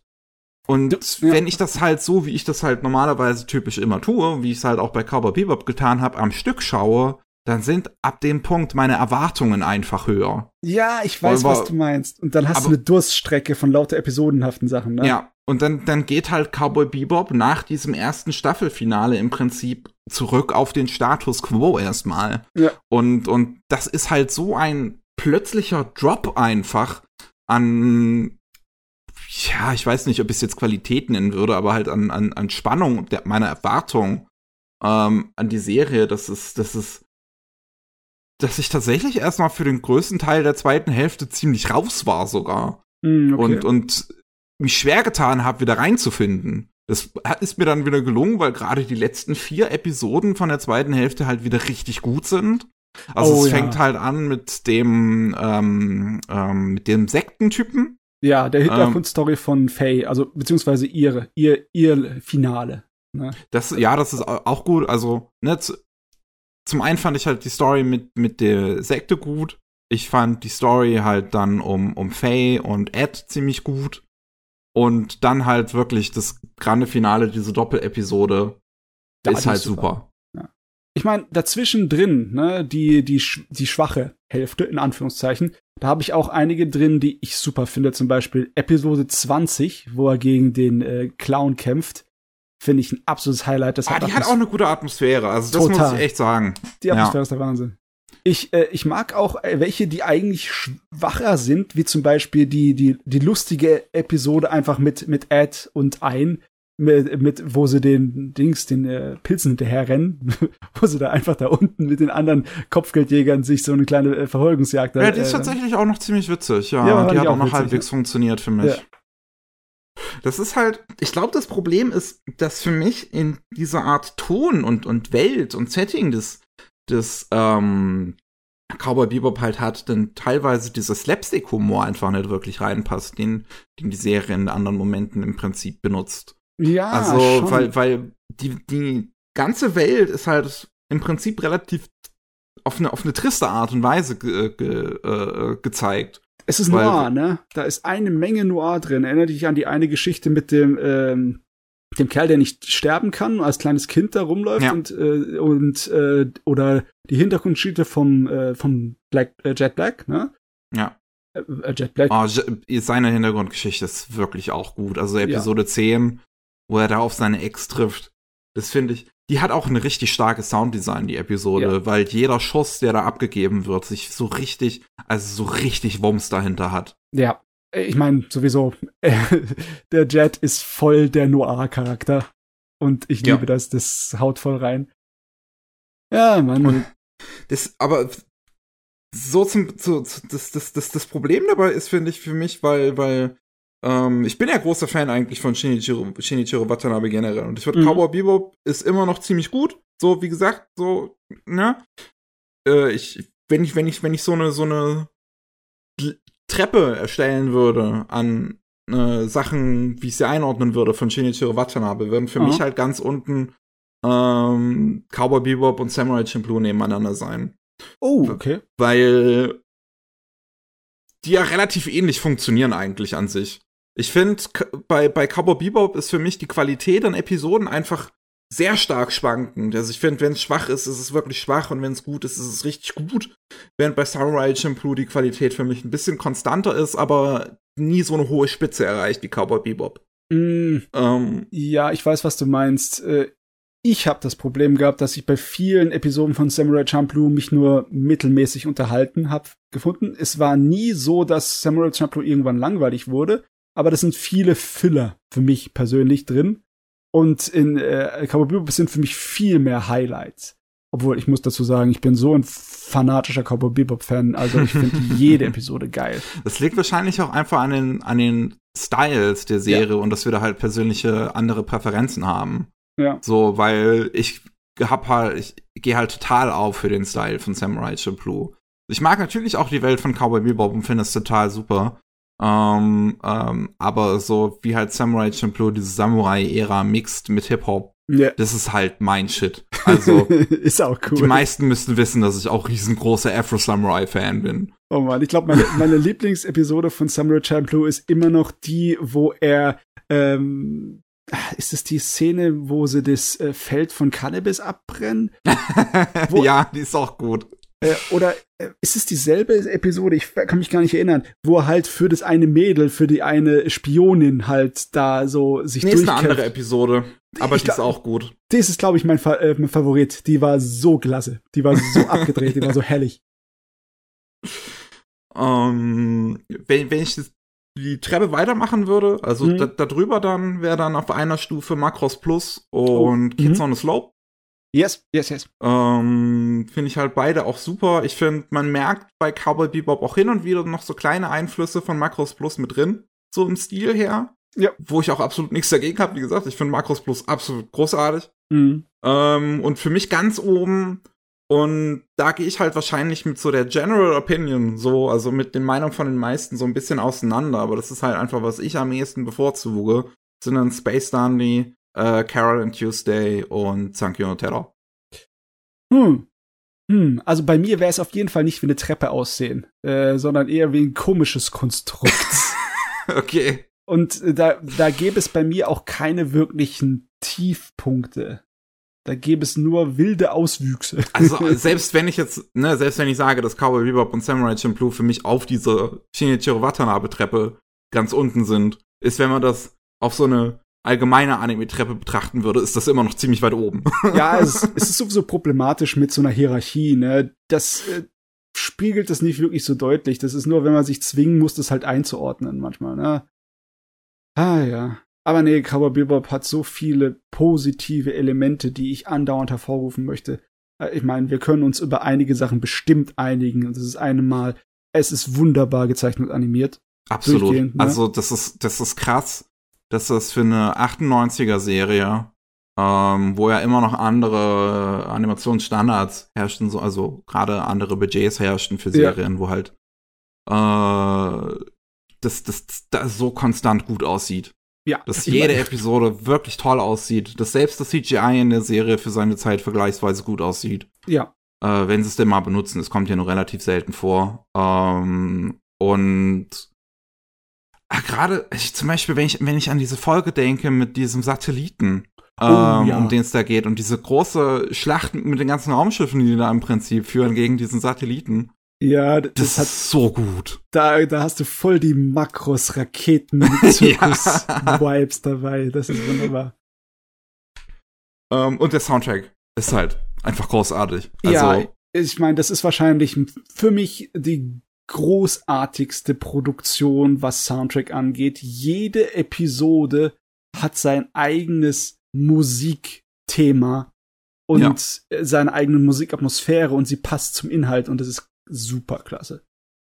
absolut. Ja. Also gerade, also ich finde auch die Lieder, die dann jeweils genutzt werden für die beiden Staffelfinalen, ähm, Mhm. wenn dann die Credits scrollen, ich habe so eine fucking Gänsehaut gehabt Das bei Space klasse. Lion. ja, ja. Also wenn, gerade wenn dann dieser, dieser Chorus einsetzt bei Space Lion, holy shit. Ja. Äh, Der einzige andere Anime, der bei mir so richtig reingeballert hat musikalisch, war halt Markus Plus, ne? Aber Ja. wirklich, d- das ist, sind die Meisterwerke. Ah, Das- Yoko Kano, du verflixe. Ja. Also- Die beiden, äh, Watanabe und Kano, die haben die 90er Geniestreiche vollbracht. Die will ich echt mal, dass irgendjemand versucht, sie zu übertreffen. Das will ich echt mal sehen, ey. Meine Güte. Ich hab's mir auch danach, also gerade Space Lion und Blue, die beiden Mhm. Abschlusslieder halt, habe ich mir noch sehr oft die letzten Tage angehört. Die, die sind, ich finde, die sind auch so was Einzigartiges und Unvergessliches. Gerade wenn man sie dann mit den jeweiligen Momenten aus den Folgen auch verbindet. Ja, Ähm, das ist, also, ich würde mir wirklich wünschen, dass Cowboy Bebop in seiner zweiten Hälfte dann eine durchgängige Story angegangen wäre, eigentlich. Ich glaube, dann hätte ich nicht so ein großes Problem mit der Serie im Großen und Ganzen. es hat halt seinen Rhythmus ein bisschen da ähm, vergessen, ne? Was Es funktioniert wahrscheinlich, wenn du es damals im japanischen Fernsehen oder auch dann im, im, im deutschen, schrägstrich englischen Fernsehen wöchentlich geguckt hast. Ja, funktioniert das wahrscheinlich total gut. Gerade Cowboy Bebop ist ja ähm, von 98 auf 99 übertragen worden. Das heißt, nach Episode 13 gab es wahrscheinlich wegen Feiertagen auch mal eine Woche Pause. Und Ja. wenn du dann bei Episode 14 wieder reinkommst, dann bist du selber auch wieder auf diesen Status quo. Du merkst Ja. das also gar nicht so richtig. Aber wenn du es halt wie ich am Stück guckst, na, da merkt man's dann. in der Theorie funktioniert das, aber ich glaube, in der original japanischen Ausstrahlung gab es echt Probleme mit äh, Cowboy Bebop. Da liefen zum Beispiel, da liefen nur ein paar Episoden, nicht die Aha. ganze Serie, und die liefen ähm, nicht in ähm, normaler Reihenfolge. Warte mal, wie waren das nochmal? Das ist ja auch ich, interessant. Ich, muss das mal nachgucken, ich muss nachgucken. Aber da lief nicht die ganze Serie, sondern nur eins, einzelne Bruchepisoden, die da rausgenommen wurden, was total dämlich ist. Und dann wurde es später dann nochmal alle äh, gesendet. Äh, ja, hier habe ich's. Äh, 3. April 1998. Episoden 2, 3, 7 bis 15 und 18. Okay. Und dann später wurde es ausgestrahlt im Bezahlsender zum ersten Mal äh, am Ende von 1998. Und zwar komplett. Ja, das ist ja auch interessant. Das, ähm, ja, angeblich, weil die weggelassenen Episoden äh, Elemente hatten, die äh, im Freiprogramm im TV Tokyo nicht wirklich so gezeigt werden konnten. Aber es ist ja nicht so, äh, von der Gewaltdarstellung hat ein Power ein bisschen was heftigeres, aber es fallen auch, fliegen auch keine Köpfe, ne? Oder Ja, so explodieren Leute. brutal ist Cowboy Bebop jetzt auch nicht wirklich. Und ich meine, äh, Nacktheit, ich glaube, einmal hast du eine Szene mit einer Brust. Ja, ein ja, einziges Mal und das ist bei dem Intersex-Typen. ja, und das ist für die Story definitiv notwendig, nicht Ja. für äh, Fanservice. Ich meine, Fanservice, ja klar, du hast Faye, sie ist halt immer ähm, Ja, sie wird immer ein bisschen sexualisiert, aber sie ist halt so die femme fatale, für die sie sexualisiert sich ja selber im Prinzip. ja, ja, es, es wirkt nicht voyeuristisch, sondern es wirkt wie halt ihre Waffe, ne? ja. Hm. Ja, aber trotzdem, ne, äh, ich finde schon, wenn sie den Rhythmus so gemacht hätten mit so, am Anfang hast du ja vier Episoden, um die Leute zusammenzufinden, das, das Team, ne? Dann hast du die erste Finale, ne, mit Hm. äh, der Episode 5. Und dann hast du ähm, sechs Episoden später das äh, nochmal einen Höhepunkt, ne, wo die äh, Hauptstory, der rote Faden weitergeführt wird. Und dann musst du eigentlich warten bis zum Ende. Man könnte behaupten, dass zwischendurch so Episoden wie die Hintergrundgeschichte von ähm, vom Jet Black oder die äh, die Dings des ähm, des VHS-Video von der Ja, Faye. das ist, ach, Das mit ist dieser Episode mit dem VHS-Video finde ich es halt auch so schade, weil ich das, die größtenteils halt, wie sie versuchen, an dieses Gerät zu kommen, das ist so uninteressant und irrelevant, finde. Aber wenn sie dann halt dieses Tape abspielen, das ist halt wieder stark und gut und interessant. Okay, sprich für dich selber. Ich fand die Archäologie da absolut geil. Das war, war die beste Indiana Jones Parodie, die ich je gesehen habe. An der, die ich ja, ja. vertrag. Ich Aber meine, ich nee. finde es interessant, dass es einem wieder was über die Erde verrät in dem Moment, Ja. weil du ja nicht wirklich weißt, was da eigentlich vorgefallen ist. Ja, das ist Worldbuilding, ne? Deswegen Ja. mag ich es wahrscheinlich auch so sehr. Aber ja, Aber ich, ich meine, ich bin deiner Meinung, ne? D- Das sind zwar möglicherweise von dem roten Faden der Hauptstory äh, die Sachen, die da hingehören und der Rhythmus eigentlich auflockern, aber es fehlt ein weiterer Höhepunkt in der zweiten Hälfte vor dem Finale, so in Ja. der Mitte, ne? Um das aufzulockern. Da sind ein bisschen zu viele Episodenhaften drin. ja, es ist halt einfach zu lange, zu lange witzig in, in der zweiten zu Hälfte. lange witzig. Was für ein Kritikpunkt. Das ist- ja, es, es, es passt für mich einfach nicht richtig in Cowboy Bebop rein. Das hat für mich nicht so richtig Ja. connected. ja, okay. Wenn ich halt an sowas wie Space Dandy dann denke, ja auch von Watanabe, gemeinsam mit hier Dingsbums, äh, mit, mit Shingo Natsume. Ja. Ähm, das bei, bei, bei Space Dandy ist halt der Grundton Comedy. Ja. Aber das liebe ich ja auch, weil das halt so oft trotzdem ernste Momente mit reinbringt. Ja, Und- Space Danny, ja, das funktioniert besser. Ja. Ah, ja. Ich meine, ich, ich möchte trotzdem unseren verrückten scheiß Cowboy nicht vermissen. Ja, das nicht. Also es ist wirklich, es ist trotzdem wirklich gut, wie gesagt, ne? Ja. Gut, dann hast du den Anime geguckt, den viele, viele Jahre lang die kleine Gemeinde von Anime-Fans als das Ding genommen haben, das sie dir entgegengeschmissen haben, also dass du zuerst mal gucken solltest, wenn du dich für Anime interessierst. Ne? ja, ich meine, jetzt ist es zu spät, Mickey. ja, scheiße, ne?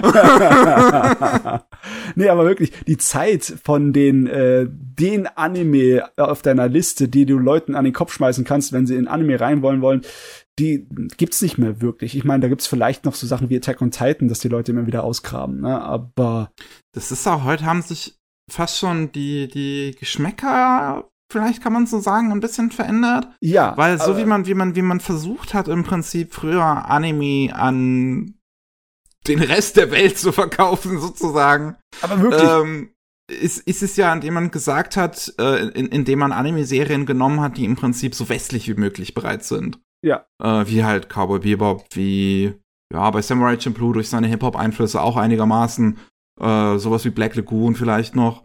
Ähm, die, die halt, ne, im Prinzip so im, wenn sie Live-Action wären, so auch im amerikanischen Fernsehen laufen würden. ja, ja. Ich meine, ähm, das ist weitaus internationaler als viele andere Sachen, die dann in den 2000ern Ja. sind, ne? Aber heutzutage hat sich das, glaube ich, halt ein bisschen verändert, auch dadurch, dass natürlich auch Anime ein bisschen diverser geworden sind. Einfach weil wir so viel davon haben, gibt's halt Ja. auch so viel Unterschiedliches. Ja. Und weil ich glaube auch so ein bisschen halt dieses Bild weg ist, dass auch westliches Fernsehen nur so, nur so typischer Thriller ist, sozusagen. Ja, ist ja auch nicht mehr. Besonders seit der Zeit, äh, wo Comic-Verfilmungen und Serien so groß geworden sind, Ja. hat sich das halt alles viel geändert, ne? Dementsprechend, wenn du halt heutzutage einen Freund oder so irgendwie mal ein Anime zeigen willst, dann ist es halt nicht, dass du mit dem typischsten Kram überhaupt da rangehen solltest, sondern da solltest halt deinen Freund vorher fragen, so, was magst du so? Ja, genau. weil, weil generell, es gibt von allem ein Anime. Oder zumindest einen, der nah genug an den Geschmack Ja. herankommen kann. Ne? Ja. Aber das krass, dass du dann, krass, dass du in diesem Podcast dann zwei total äh, im westlichen Stil gehaltene Animes dann hattest, mit Banana Fish und Cowboy Bebop, ne? Ja, schon eigentlich, Ja. stimmt. Da hast du diese äh, Welt des Anime nochmal abgecheckt hier so. Ich weiß jetzt nicht, wie du Trigun zum Beispiel bezeichnen würdest, weil damit habe ich heute angefangen. Da können wir Mhm. beim nächsten Mal drüber reden. Das ist auch ein Weltraum-Western und hat deswegen massenweise Western-Sachen drin, ne? Deswegen ist es auch einfacher. Aber äh, bei Trigun, das ist viel, viel stärker auf seine Science-Fiction sich ges Und ich würde auch gestützt, sagen, dass ne? die Comedy da drin japanischer ist. Ja, die Comedy ist weitaus japanischer. Das Slapstick ist, äh, ja, das sehen wir mal, ne? Wie du damit zurechtkommst. ja. Ah, ich bin mal gespannt. Das hat ja, also das ist eigentlich der Hauptgrund, warum ich das gucke. Ne? Das hat ja in der zweiten Hälfte dann eher einen roten Faden, oder? Oh ja, das Hast du wird mir mal erklärt. sehr dramatisch. Okay, gut.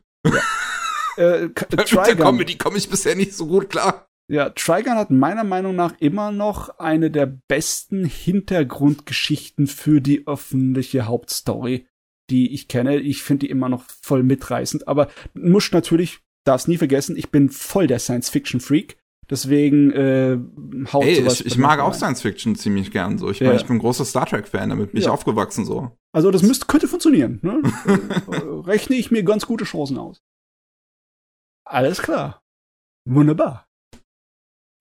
Ein Star Trek-Anime, stell dir das mal vor, das wäre mal was. Oh, ich will ihn haben. Welche Star Trek-Serie wird sich am ehesten für Anime eignen? Ich meine, ähm, Wahrscheinlich Einige Leute- Voyager? ich mag Voyager. Ich bin nicht einer von denjenigen, der auf Voyager rumtritt, da gibt's genug. Aber sowas wie äh, äh, Deep Space Nine würde auch gehen. Obwohl, es ist halt, es ist auch Die wieder Space so. Nine wäre halt ein Slice of Life Anime, Ja, dann, so wie Planet Tales oder sowas. Life, ne? Hätte ich auch nichts dagegen. Slice of Life mit ein bisschen Intrige und Politik und ein bisschen Kampf hinten dran, manchmal ab und zu mal ein bisschen Krieg. Äh, Ja, kommt, gib her. Ach, schön. Gut, haben wir es vorher abgehakt. Ja.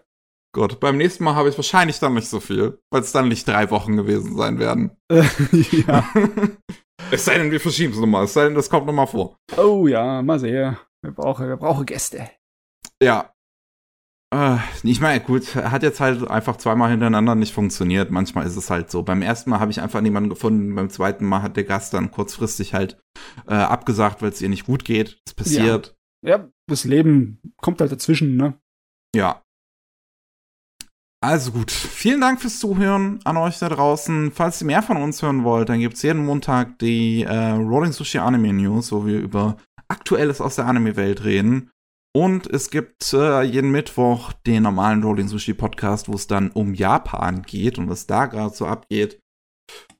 Ja, das war's von unserer Seite. Wir hören uns beim nächsten Mal. Tschüssi. Ciao.